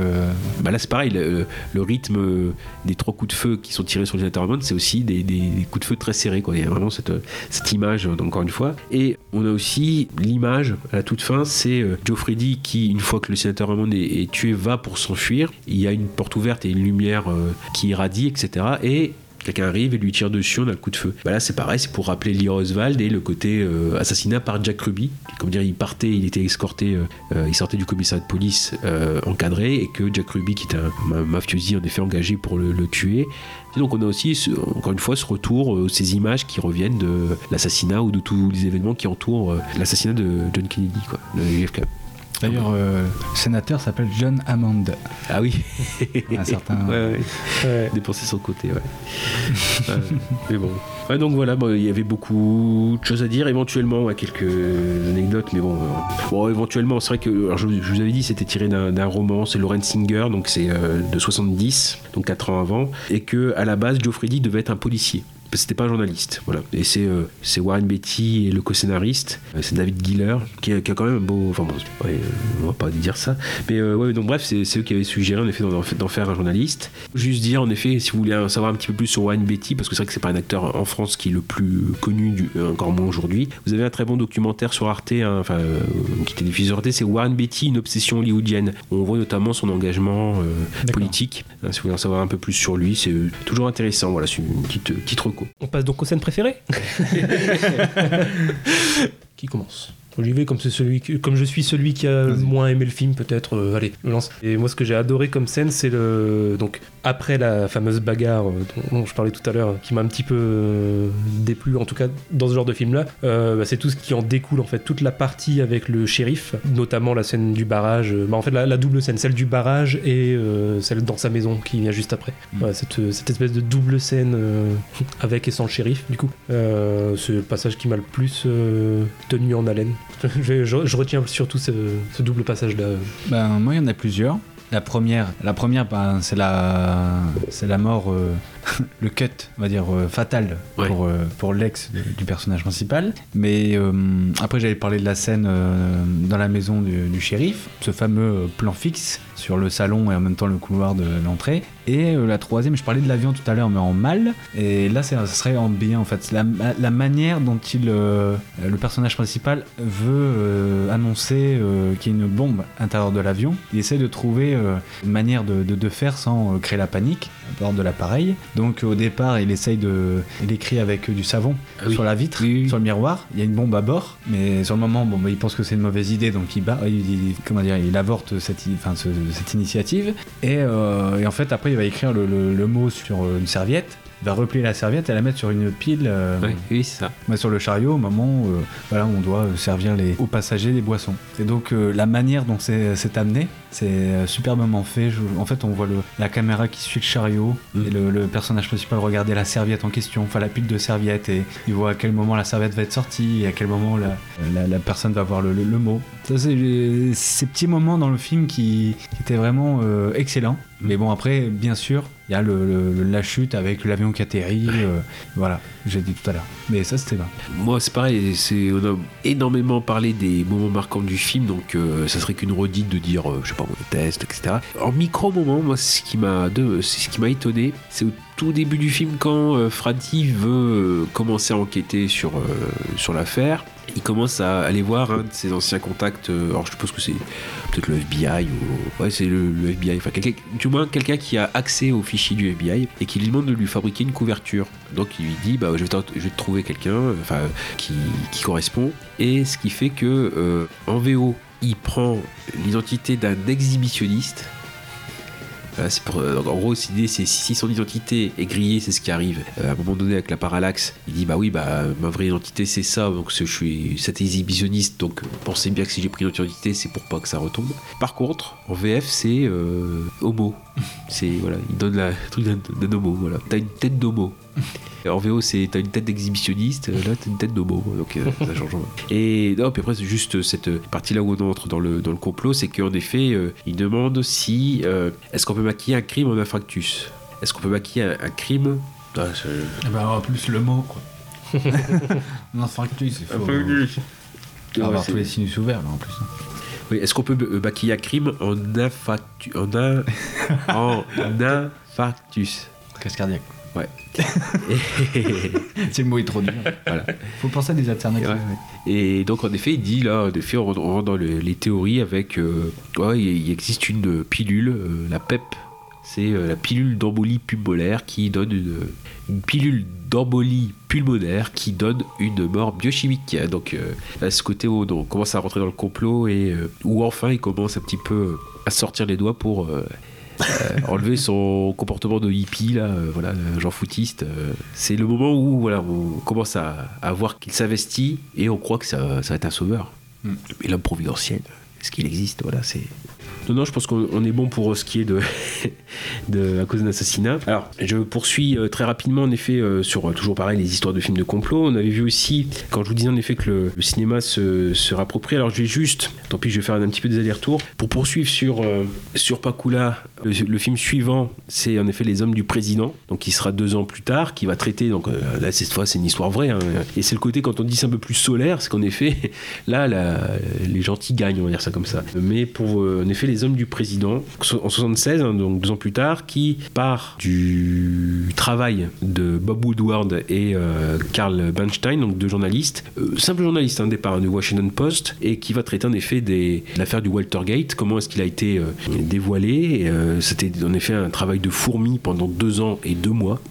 Et pourtant des journalistes qui sont, euh, euh, je crois même Woodward, c'était à la base le, euh, il y avait 29 ans, c'était le plus bas salaire de, du Washington Post. Et alors c'est encore Gordon Willis à la photo, et, c'est ce qu'on voit, c'est-à-dire que la salle de presse, de rédaction, c'est très blanc, c'est les néons, etc. Donc vraiment avec un, souci de, reconstitution. C'est c'est c'est-à-dire que c'est un film aussi où Redford, qui était à l'initiative du, projet, a dit justement, voilà, il fallait pas se louper. C'est-à-dire que c'est bien beau de, faire un, fi- un film là-dessus, mais il faut justement que les détails soient nets, euh, pas de problème là-dessus. Donc en fait, on a une différence entre justement entre le côté solaire euh, la salle de rédaction et le côté sombre du parking. hein, c'est notamment où Woodward rencontre son contact gorge profonde. Euh, en effet, avec le côté euh, dans le parking avec les néons, etc., où c'est derrière les pylônes, on voit pas trop les, visages, etc.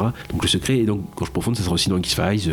Toujours pareil pour se contacter, ici, ils mettent un, repère au carreau, etc. Donc ça, c'est aussi, on est en plein dedans. Et en fait, on est vraiment dans ce côté travail d'enquête, le fait que pour réussir, faut éplucher le dossier. Il y a des, il appels téléphoniques pour les sources. Faut confirmer trois fois. Il y a, il des ping-pong aussi où on lui dit bah oui mais euh, enfin on leur dit ouais mais il faut contacter un tel. Donc en fait c'est vraiment euh, ce côté où euh, il y a des vraies techniques même de filou pour avoir des renseignements, pour euh, euh, avoir des sources solides. euh, et vraiment non c'est le côté plus solaire de. Bah, voilà, Watergate qui est à base un complot mais qui est un complot qui a été découvert. Et euh, encore une fois donc il y a eu beaucoup de pression euh, sur l'équipe pour pas se louper. hein, c'est ce qu'on voit ici. Et euh, c'est l'idée de Redford aussi de euh, partir du travail des deux journalistes. Parce qu'au départ, les, journalistes ont fait le bouquin et le bouquin a servi de euh, référence pour le film. Mais c'est un conseil de Redford de dire bah, plutôt que de raconter le Watergate, racontez votre histoire. Comment est-ce que vous avez fait pour, euh, pour cette partie-là? Et en fait, ils ont, ils- par exemple, ils ont axé sur euh, la différence entre les deux euh, journalistes.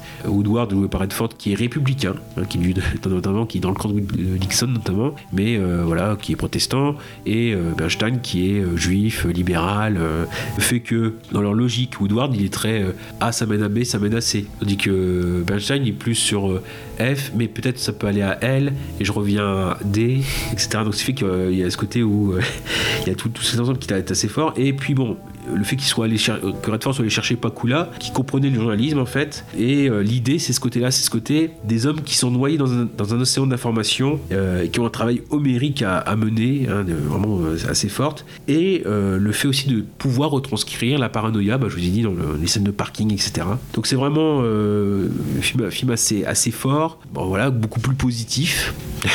faut le dire. Euh, et quand on regarde un petit peu les bonus du, Blu-ray, euh, il y a l'idée qu'aujourd'hui, si c'est une affaire comme ça éclatée, bah, en fait, soit elle n'éclaterait pas du tout. C'est assez fou, quoi. Parce que, bah, par exemple, ouais, il la concurrence de l'info- l'information continue, le fait que les gens sont bombardés d'informations. euh, on a plus d'informations en deux ans que durant les 200 dernières années. Donc on est noyé, etc. dans ça. Que certainement, bah, Woodward et Bernstein euh, seraient passés devant le grand jury et seraient allés en prison pour euh, pas dévoiler leurs sources. Après, pareil, les journaux qui sont passés de 7000 à l'époque à 1500 aujourd'hui aux États-Unis. Et le fait aussi que là, enquête comme ça, ça demande des moyens, euh, des moyens humains, des moyens, des, contacts aussi, hein, voilà. Et, euh, aussi, il faut le dire, une méfiance euh, désormais du public, peut-être face à la presse de certains, voilà. Et, et puis la- l'arrivée des médias alternatifs, etc. Et donc, ce qui est très intéressant, c'est ce personnage de gorge profonde, justement, de qui en fait, euh, avant de mourir, euh, dans les années 2000, euh, je crois, c'est son, son vrai nom, c'est Mark Felt. Je crois d'ailleurs il y a un film avec Liam Neeson qui été fait sur lui, donc qui en fait qui était le directeur adjoint du FBI. C'est lui qui fournissait les, donc qui est plutôt un conservateur, hein, c'est pas voilà, mais il avait mal digéré le fait, par exemple, de ne pas être nommé directeur du, FBI à la place de Hoover. Hoover c'est le directeur historique, il venait de mourir six mois avant et c'est pas lui qu'on avait mis à, la tête. Et donc on voit que bah, cette, source, c'est ce qu'ils disent, ils disent ouais bah voilà, une source elle a toujours ses raisons. Si elle balance des infos, c'est pas forcément pour des bonnes choses, euh, mais c'est quelqu'un qui était digne, intègre, euh, qui était torturé aussi hein, dans, son, esprit et qui voulait supposément sauver le FBI de, du otage de Nixon pour étouffer le scandale. Bref, voilà, c'est ce côté-là aussi où les informateurs sont vraiment des saints altruistes. Et ouais, c'est pas forcément pour la bonne cause. Et mais, ce qu'ils disent, si, si Hollywood avait inventé un personnage comme ça, on l'aurait jamais cru. C'est parce qu'on a dû partir dans la réalité. Bref, c'est un, film très intéressant et euh, au moins on aura peut-être évoqué la Clout. Je me suis pas attardé dessus parce que c'est plus une enquête policière, mais il y a déjà quelques éléments, quelques ambiances paranoïaques qui vont arriver après. Donc on explore un petit peu le sujet. Parfois, il y a des euh, films un peu moins euh, glorieux, un peu bizarre. Euh, notamment, j'ai vu alors un film qui s'appelle, c'est Executive Action en VO, c'est Complot à Dallas en VF. Alors, un film de 73, c'est un des- et c'est un des premiers films où on a du, du point de vue des conspirateurs qui ont. euh, là, on part vraiment sur Kennedy, hein, l'assassin de Kennedy. Donc, Ça, ça va amener sur l'idée de, euh, d'une conspiration contre Kennedy. C'est quand même avec Burt Lancaster. Derrière, il y a l'ombre de Donald Sutherland qui avait produit le film, qui voulait euh, le faire aussi. Alors, ça n'a pas été produit pour beaucoup d'argent. Euh, et c'est un film un peu bizarre. Moi, j'étais content de le voir à la base. Je me dis, tiens, bon, euh, le, film a l'air sympathique. Mais bon, au niveau. je ne vais pas dire c'est un hold-up euh, sur JFK, quoi. Mais c'est un peu. vraiment, il a des thèmes un peu bizarres. Ah ça va être bizarre en fait. le film doit tout faire pour tu t'attaches au personnage, non Ça se pas ça. Et au final, bah, c'est des personnages qui ont comme euh, objectif de tuer le, président. Oui, là, c'est donc vu du point de vue des conspirateurs. Donc c'est ça, euh, les conspirateurs uniquement. Alors, formellement parlant, il est très bien fait, mais il est bizarre dans le propos. C'est voilà, ce que j'ai pu voir. Même euh, les acteurs dedans, euh, au tout début, ils étaient réticents à faire le film Burt Lancaster par exemple. Pareil, le scénariste Dalton Trumbo, euh, qui avait été dans la liste noire des auteurs de McCarthy, etc. Pareil, qui on lui a commandé ce scénario-là, mais bah ouais, moi je suis pas convaincu qu'il il complot. En fait, c'est en commençant à étudier un petit peu, ils ont bah, ça c'est louche, ça c'est louche, ça c'est louche, qu'ils ont été convaincus. Donc c'est bizarre, c'est réticent, réticent à la base. C'est un million de dollars le budget, hein, vraiment beaucoup, pas grand chose. Et donc le but, voilà, c'est de pour Lancaster par exemple, c'était que le film euh, réveille les consciences, mais ça n'a pas eu du tout l'effet euh, l'effet escompté. C'est un des premiers films grand public, on va dire, euh, qui a remis en cause ouvertement les conclusions de la commission Warren. Un film controversé, hein, euh, il n'y a eu que deux semaines d'exploitation en salle, parce que euh, ça a fait quand même beaucoup de bruit. Et même, il a fallu attendre 15 ans, la fin des années 80, pour qu'il soit diffusé à la télévision. C'est un film qui a été redécouvert grâce à JFK Stone. Et en fait, voilà, on est du côté des commanditaires. Alors pour eux, hein, ce qu'on voit ici, Kennedy aurait été euh, notamment euh, tué par des industriels, euh, des industriels texans, mais pas que. C'est notamment aussi toute l'industrie militaire en fait. C'est-à-dire que comme dans ses dires, Kennedy voulait un petit peu désengager les États-Unis du Vietnam, bah forcément, ça aurait fait moins d'armes, etc. Et même la paix avec l'URSS, etc. Donc ça mettait en péril cela. Et en fait, le film, il est- c'est un mélange d'archives de Kennedy des discours jusqu'au 22 novembre en 63. Et on voit que plus les commanditaires regardent euh, aux informations d'actualité les propos de Kennedy, pareil sur l'ouverture des droits civiques pour les Noirs, sur euh, toujours pareil la lutte contre la mafia aussi, choses comme ça. Et ce qui est spécial, c'est-à-dire que voilà, plus ils sont exaspérés, plus, plus on va arriver vers le, fait de, de commanditer l'assassinat. Par contre, Là, c'est clair tout de suite. Il y a une organisation qui est mise en place. Euh, il y a des tireurs qui s'entraînent à tirer sur une cible mobile. Donc, euh, ils sont dans le terrain vague. Il y a des voitures avec des mannequins. Ils sont. Et en fait, on a bien l'idée de d'un tir en triangle. Donc, avec trois tireurs, il n'y aurait pas cette thèse du euh, tueur euh, solitaire Oswald. Pour eux, c'est clair. Il y a cette partie-là. Enfin, pour moi, c'est un film, c'est un film vraiment qui est pas très fin. Personnellement, c'est qui dit prouve. Sérieux. Si on a des un doute sur, voilà, il faut la preuve qui va avec plutôt que dire je pense que et puis euh, sinon toutes les opinions se valent quoi en fait ça peut cette, cette partie là on a aussi euh, dans ce film là à la fin euh, il finit par la- un trombinoscope avec euh, les disparus les témoins disparus. Et après c'est un peu bizarre mais ce film il a été tourné dans le plus grand secret hein, voilà, parce qu'il y a eu beaucoup d'interdictions notamment ils sont allés tourner sur Delhi Plaza est-ce qu'il y a eu réellement le lieu et dedans oui on a cette partie là où Oswald est recruté parce qu'il a un passé sulfureux qu'on recrute même un sosie d'Oswald pour un peu avant euh, le projet d'assassinat commencer à foutre le bordel dans la rue se faire remarquer euh, comme ça on sait que c'est lui euh, voilà qui, qui était pas net etc donc bref ouais, c'est un film euh, il, est intéressant à analyser mais le propos il est quand même ouais, c'est très très suspect surtout que Burt Lancaster se mette là-dedans. Enfin et puis surtout Sutherland aussi qui vraiment en sous-main a financé a produit. Même Kirk Douglas bon pourquoi pas il y a des, films comme ça qui ont été précurseurs mais euh, oui euh, le propos sur le moment c'est un peu un peu compliqué alors pareil, si, si on va très vite sur les, les films qui ont existé, euh, alors je vais aller très vite. euh, Enfin voilà, je retrouve dessus. Maintenant je l'ai mis à la fin, je suis bête. Je me suis. Gravelax, il nous a fait euh, l'historique des films de Ah ouais, ouais. il y a un bouquin. Il y a un Il y a bouquin. Oui, enfin, dans, dans les figures euh, comme ça des films de, de complot, euh, bah, on peut poursuivre sur Redford. hein. C'est vrai qu'on a aussi un autre film qui est en 75, donc qui est un an avant Les Hommes du Président, qui est de Pollack, qui est Les Trois Jours du Condor. Les Trois Jours du Condor, donc euh, aussi avec Faye Noé, donc qui est en fait un film. euh, voilà, ça raconte quoi en fait? C'est euh, une cellule de, la, de travail de la CIA, donc ils sont plutôt là pour décrypter les messages, etc. Redford dedans, c'est Joe Turner, hein, c'est un, lecteur, c'est-à-dire il, lit en fait quasiment tous les livres du monde pour voir s'il n'y a pas des codes dedans, des bon, bref. Et en fait, lui sort acheter les, les, les sandwichs et quand il revient, bah, en fait toute sa cellule a été liquidée et donc il se retrouve à euh, bah, reprendre contact avec la CIA, de essayer de se faire récupérer, mais il voit qu'au sein de la CIA, bah, il y a des ennemis. En fait, c'est une CIA au sein de la CIA. C'est comme ça qu'il va un petit peu euh, décrypter, enfin décrypter euh, cette idée-là. Et en fait, bon, quand je disais les, les- les acteurs un peu militants, lui, c'est Redford où on le connaît plutôt pour son activisme écologique, écologiste. Là-dedans, c'est l'idée de que lui avait réussi dans son personnage à décrypter les actions secrètes pour le pétrole, donc au Moyen-Orient, etc. Et c'était pour faire taire justement cette cellule que euh, ce projet en effet qu'on essaie de de faire taire. Mais bon, le- lui pour lui c'était le pétrole, mais euh, on a déjà un acteur qui, euh, plus lui c'était un peu spécial parce que son père était comptable pour une compagnie pétrolière, donc il, mais il était un peu précurseur parce que finalement, un peu de temps après avec la crise pétrolière, bah, puis encore plus avec euh, la guerre en Irak, etc., ça lui a donné euh, en partie raison, mais il a été euh, assez prémonitoire. Et donc bref, il y a une partie assez dynamique. Euh, Warren Beatty, c'est- il devait être à la place de Redford d'ailleurs, on voit qu'on a des, des, des- des connivences. Donc un montage assez dynamique, ils ont fait la moyenne, il y a un plan tous les 6 secondes. on est limite sur du Michael Bay. Euh, non, je pense pas. Mais euh, c'est aussi un film précurseur parce que quand le, un mois après que le film soit terminé, il y a eu ce qu'on appelle la commission Church qui a euh, mis à jour en fait les magouilles de certaines parties de la CIA. Donc euh, dire aussi que c'est tiré d'un roman. Bon, voilà, ce qui était les 6 jours du Condor. Ils ont dit non, on n'en fait que 3 parce que c'était trop cher, sinon 6. mais euh, où en fait il y avait certes ce point de départ, mais euh, on partait sur euh, juste une histoire de drogue. Donc, donc en fait ils ont quasiment fait à partir du prémisse, ils ont fait quasiment un scénario original. Redford il est très bien dedans, enfin ce personnage, parce qu'au départ c'est aussi c'est, un personnage intelligent, mais il arrive en mobilette, il est pas très rigoureux quoi. C'est les gens un peu petit peu bordel organisé quoi. Ils, savent se repérer, mais dans le foin. Et en fait il devient victime du genre de piège qu'il, qu'il cherche à déceler. C'est-à-dire que c'est ce côté-là où pour comprendre ce qui se passe, il doit penser, il doit changer sa façon de penser. Puis c'est pareil, c'est, euh, c'est intellectuel. Donc il y a une scène où il se bat avec euh, un facteur, mais facteur qui est un homme de main. Donc euh, il fallait pas montrer non plus euh, le côté incohérent parce que fallait qu'il serve des, des accessoires, des choses comme ça. C'est super bien bien pensé. Donc pareil, un film sur le sur le soupçon, sur la confiance, à quel point le soupçon est destructeur. Pareil aussi. Puis après on a un très beau couple avec Faye Noé aussi. Dans les bonus, c'est ça, euh, ça va devenir peut-être un un petit truc récurrent dans Tu l'as vu, de, de ma faute peut-être, enfin certainement, parce que je suis dans ma tête, donc ça tombe bien.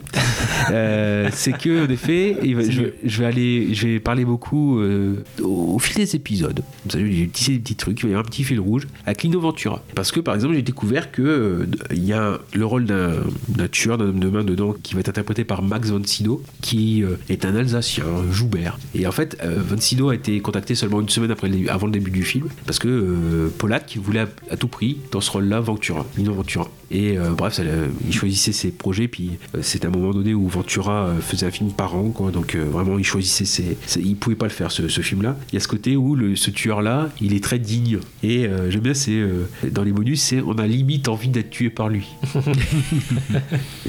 c'est ce, ce- ce film-là de, de Les Trois jours du Condor, pareil, qui a pris une stature avec le temps, parce que c'est un film de commande à la base. C'est un film Dino De Laurentiis, hein, donc producteur opportuniste. Mais au fil du temps, bah, en effet, euh, il- le film a pris, a de l'ampleur. Et puis surtout, c'est une des collaborations. Bah, Sidney Pollack et Robert Redford, ils ont fait huit films, je crois, ensemble. Donc, euh. Et là, par exemple, pour le, par rapport à Kennedy, très rapidement, on a le motif de euh, l'homme au parapluie. euh, euh, et, ah, tant pis, euh, est-ce que je spoil le film ou pas? Ah ouais, j'ai pas vu et il m'intéresse. Ah, il t'intéresse, ok. Alors, juste dire peut-être qu'en effet, euh, il y a cette partie-là où, euh, justement, ça, ça, ça embrasse plusieurs choses. Quand on voit, par exemple, euh, avec les hommes du président, le pouvoir qu'on peut, à l'époque, donner à la presse, le fait de pouvoir euh, dire la vérité. Bah, c'est pareil. Donc, vers la fin du film, euh, on a cette idée, alors je vais pas dévoiler du tout, mais que, justement, il y a un tout pouvoir de la presse, et finalement, le, le film nous met peut-être un, un doute. Mais c'est pareil, c'est, un des thèmes, l'ambiguïté. euh, est-ce que c'est vrai, est-ce que c'est faux c'est, Ce que vous dis, c'est le, le but, c'est de cette paranoïa postmoderne, c'est voilà, on, laisse les ambiguïtés toutes ouvertes, et finalement, ça peut aboutir sur le pouvoir de la presse. Euh, Est-ce que la presse n'est pas noyautée déjà? Et juste, je fais le lien, mais j'en parle pas du tout. C'est sur le finalement, dans le même temps, on a un film de ciné Lumet qui va être Network, même sur la télé, euh, le titre français. On retrouve Feuille de Noé d'ailleurs, et on a en effet, euh, est-ce que les médias sont déjà pas aux mains de, de grandes entreprises, de grandes structures, etc. Donc là, bref, on a tous des liens comme ça, c'est important, et qui peuvent faire un complément. Donc comme ça, je, je ne dis pas plus sur ce point-là, je te laisse découvrir euh, Casa. Bah, les deux, en tout cas, ouais. les hommes du président et les trois jours du Condor, en tout cas, euh, ça m'intéresse beaucoup. Ouais, oui, oui. Puis surtout, c'est de, voilà, de, de parties différentes. On a le, le par- la partie réelle, puisque les hommes du président, c'est vraiment tiré de la réalité, et euh, l'autre qui est un, un film de fiction, mais euh, deux façons de voir le complot euh, ou la paranoïa, c'est plutôt. Et euh, Redford, il a fait beaucoup de films comme ça, d'espionnage, en même temps Oui. de complot. De... Tous ces films ont une, certaine réflexion sur le, le pouvoir américain. Bah, il y a cette partie-là où justement il a voulu être euh, voilà, euh, ce côté militant. Ouais, ouais, ouais. euh, On le ressent, hein. Utiliser ce côté-là, ouais, c'était toujours.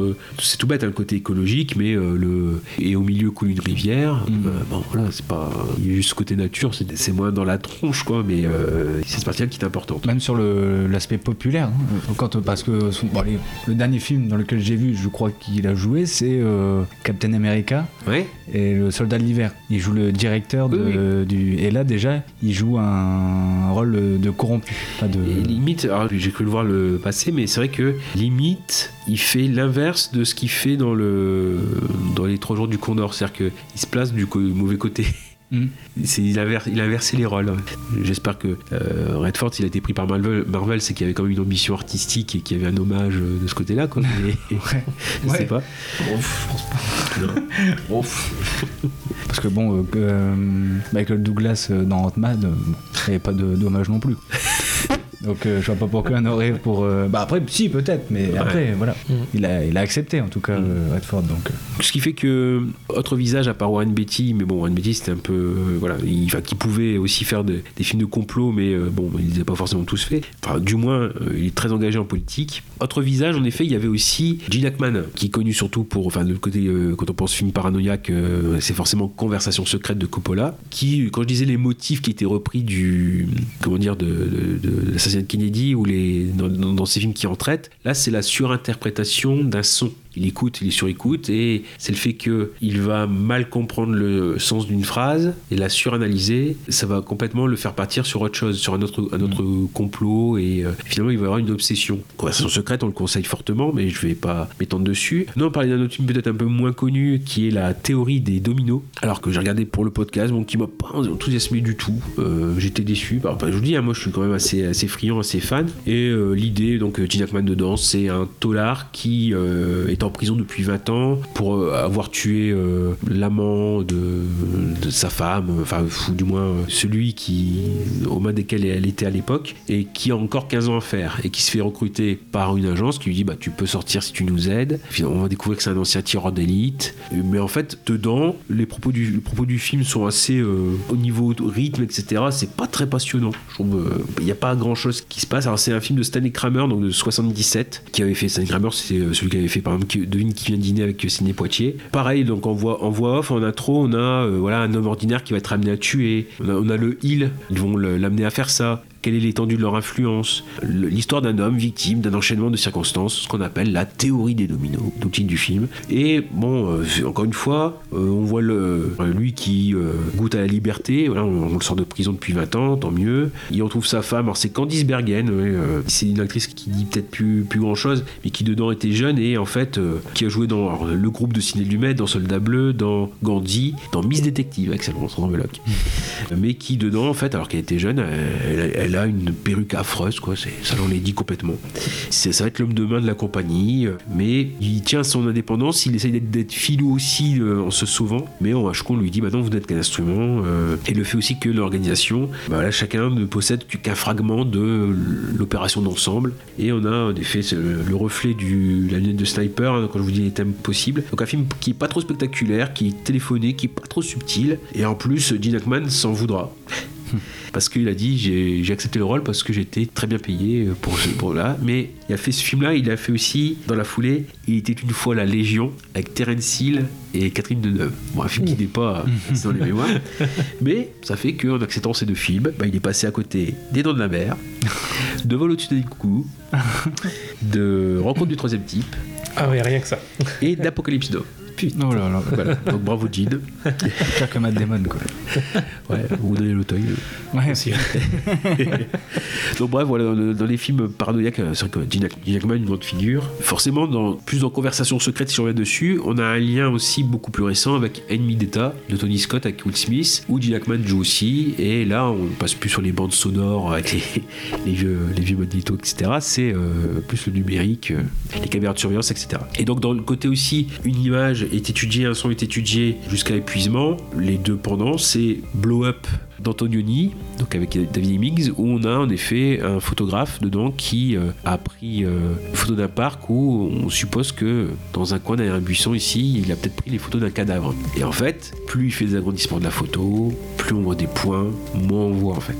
Ça, c'est plus on agrandit, moins on voit. Forcément, le pendant, c'est Blow Out de De Palma. Au passage, Travolta dedans est doublé par euh, GG, Gérard Depardieu. Si vous l'écoutez Depardieu doubleur, Ah oui. et donc où là c'est l'inverse, c'est euh, John Travolta qui est preneur de son, qui euh, a besoin pour euh, un slasher euh, pourri d'avoir une, une scream girl, une scream queen, qui n'arrive pas parce que l'actrice elle est déplorable. Et donc en fait il prend aussi des, des sons pour la nature, etc. Et en fait le soir, un soir où il est sur un pont de la nature pour avoir une chouette, etc. Il y a un homme politique dans une voiture qui a que le pneu qui éclate, etc. Et donc en effet à partir de la prise de son qu'il a, il, ça va être l'analyse en fait d'un d'un son. Donc De Palma il est beaucoup, forcément beaucoup, beaucoup sur ça, sur cinéma de complot. Et encore plus si on poursuit avec Snake Eyes, avec euh, Nicolas Cage, où on a en effet euh, l'analyse de, des images, avec l'idée, bah, c'est ça aussi euh, à chaque coup, c'est que pour De Palma, c'est faire un des films sur ce qui manque. Sur ce qui manque au film de Zapruder.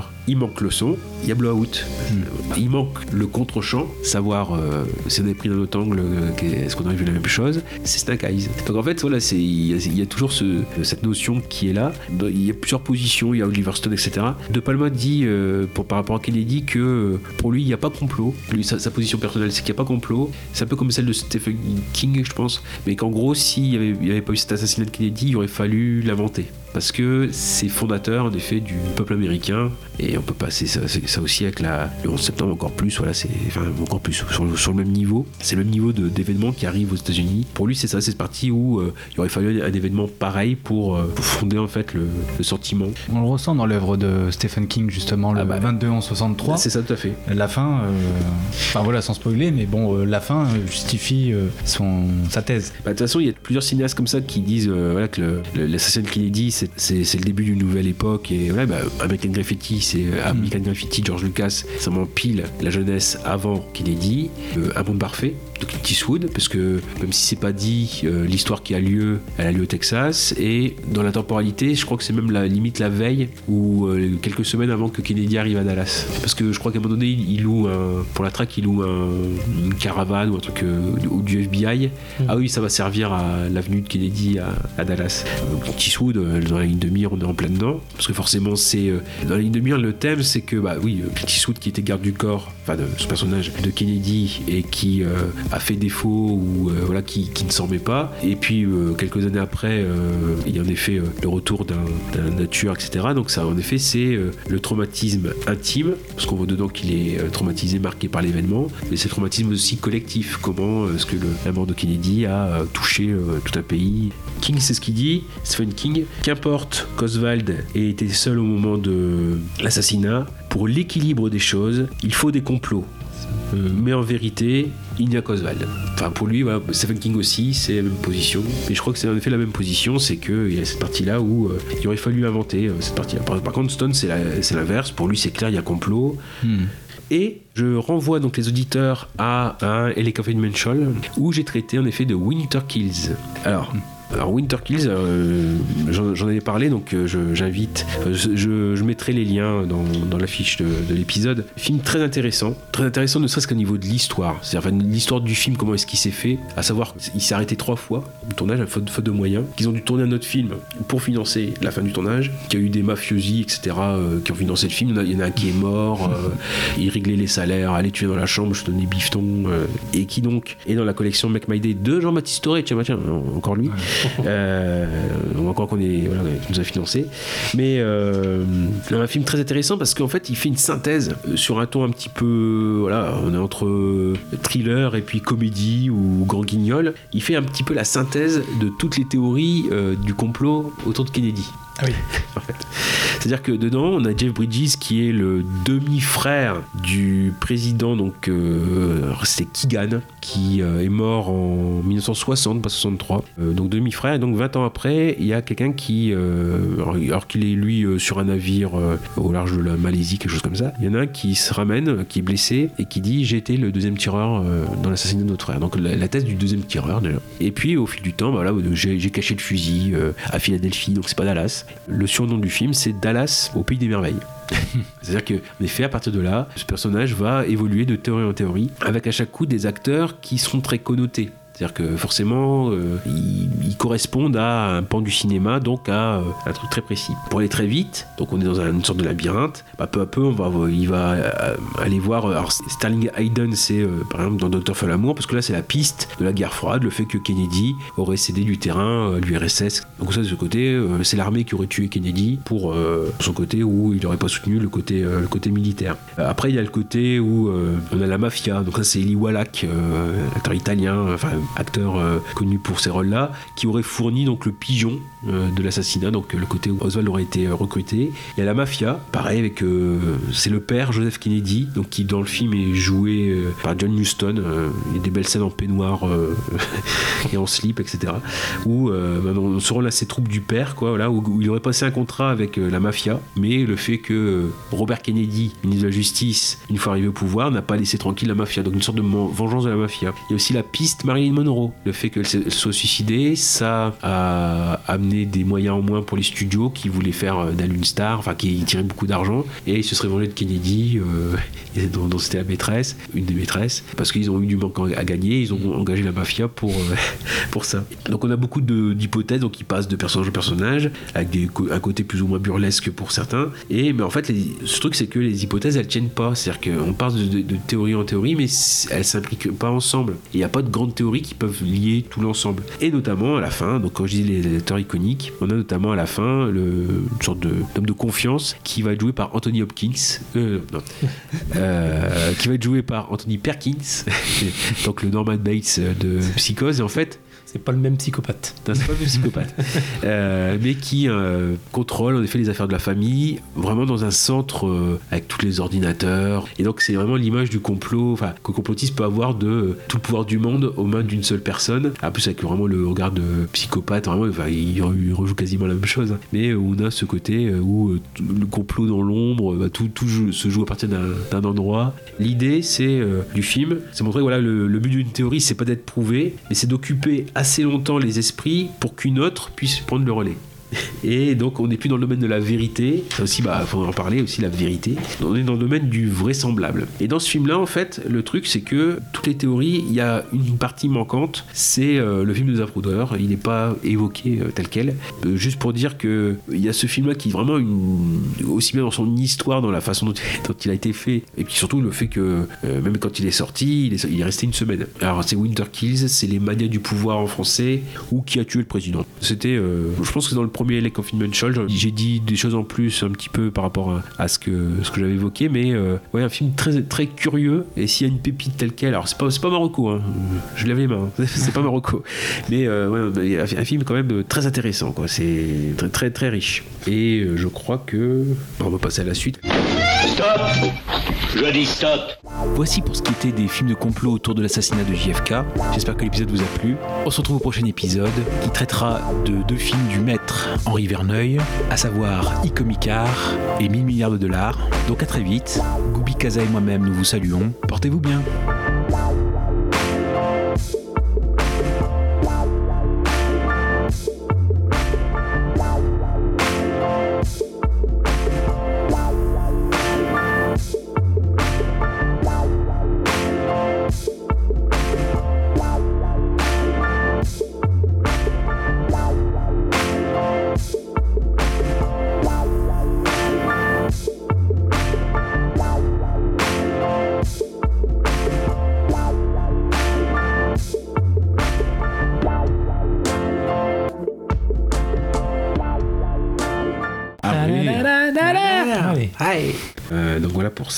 Et euh, je crois que.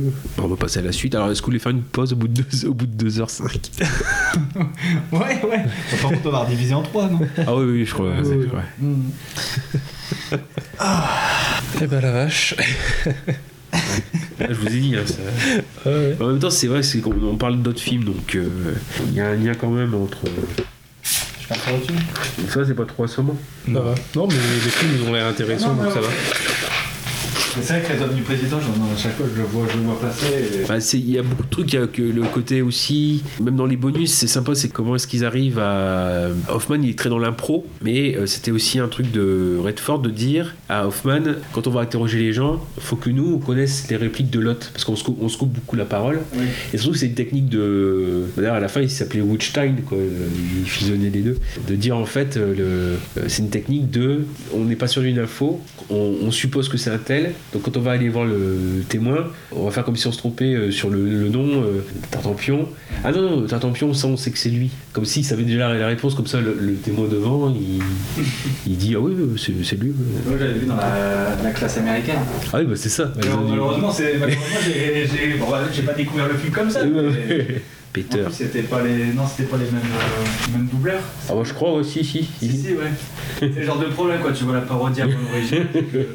C'est comme Scream, hein. Moi, j'ai mis du temps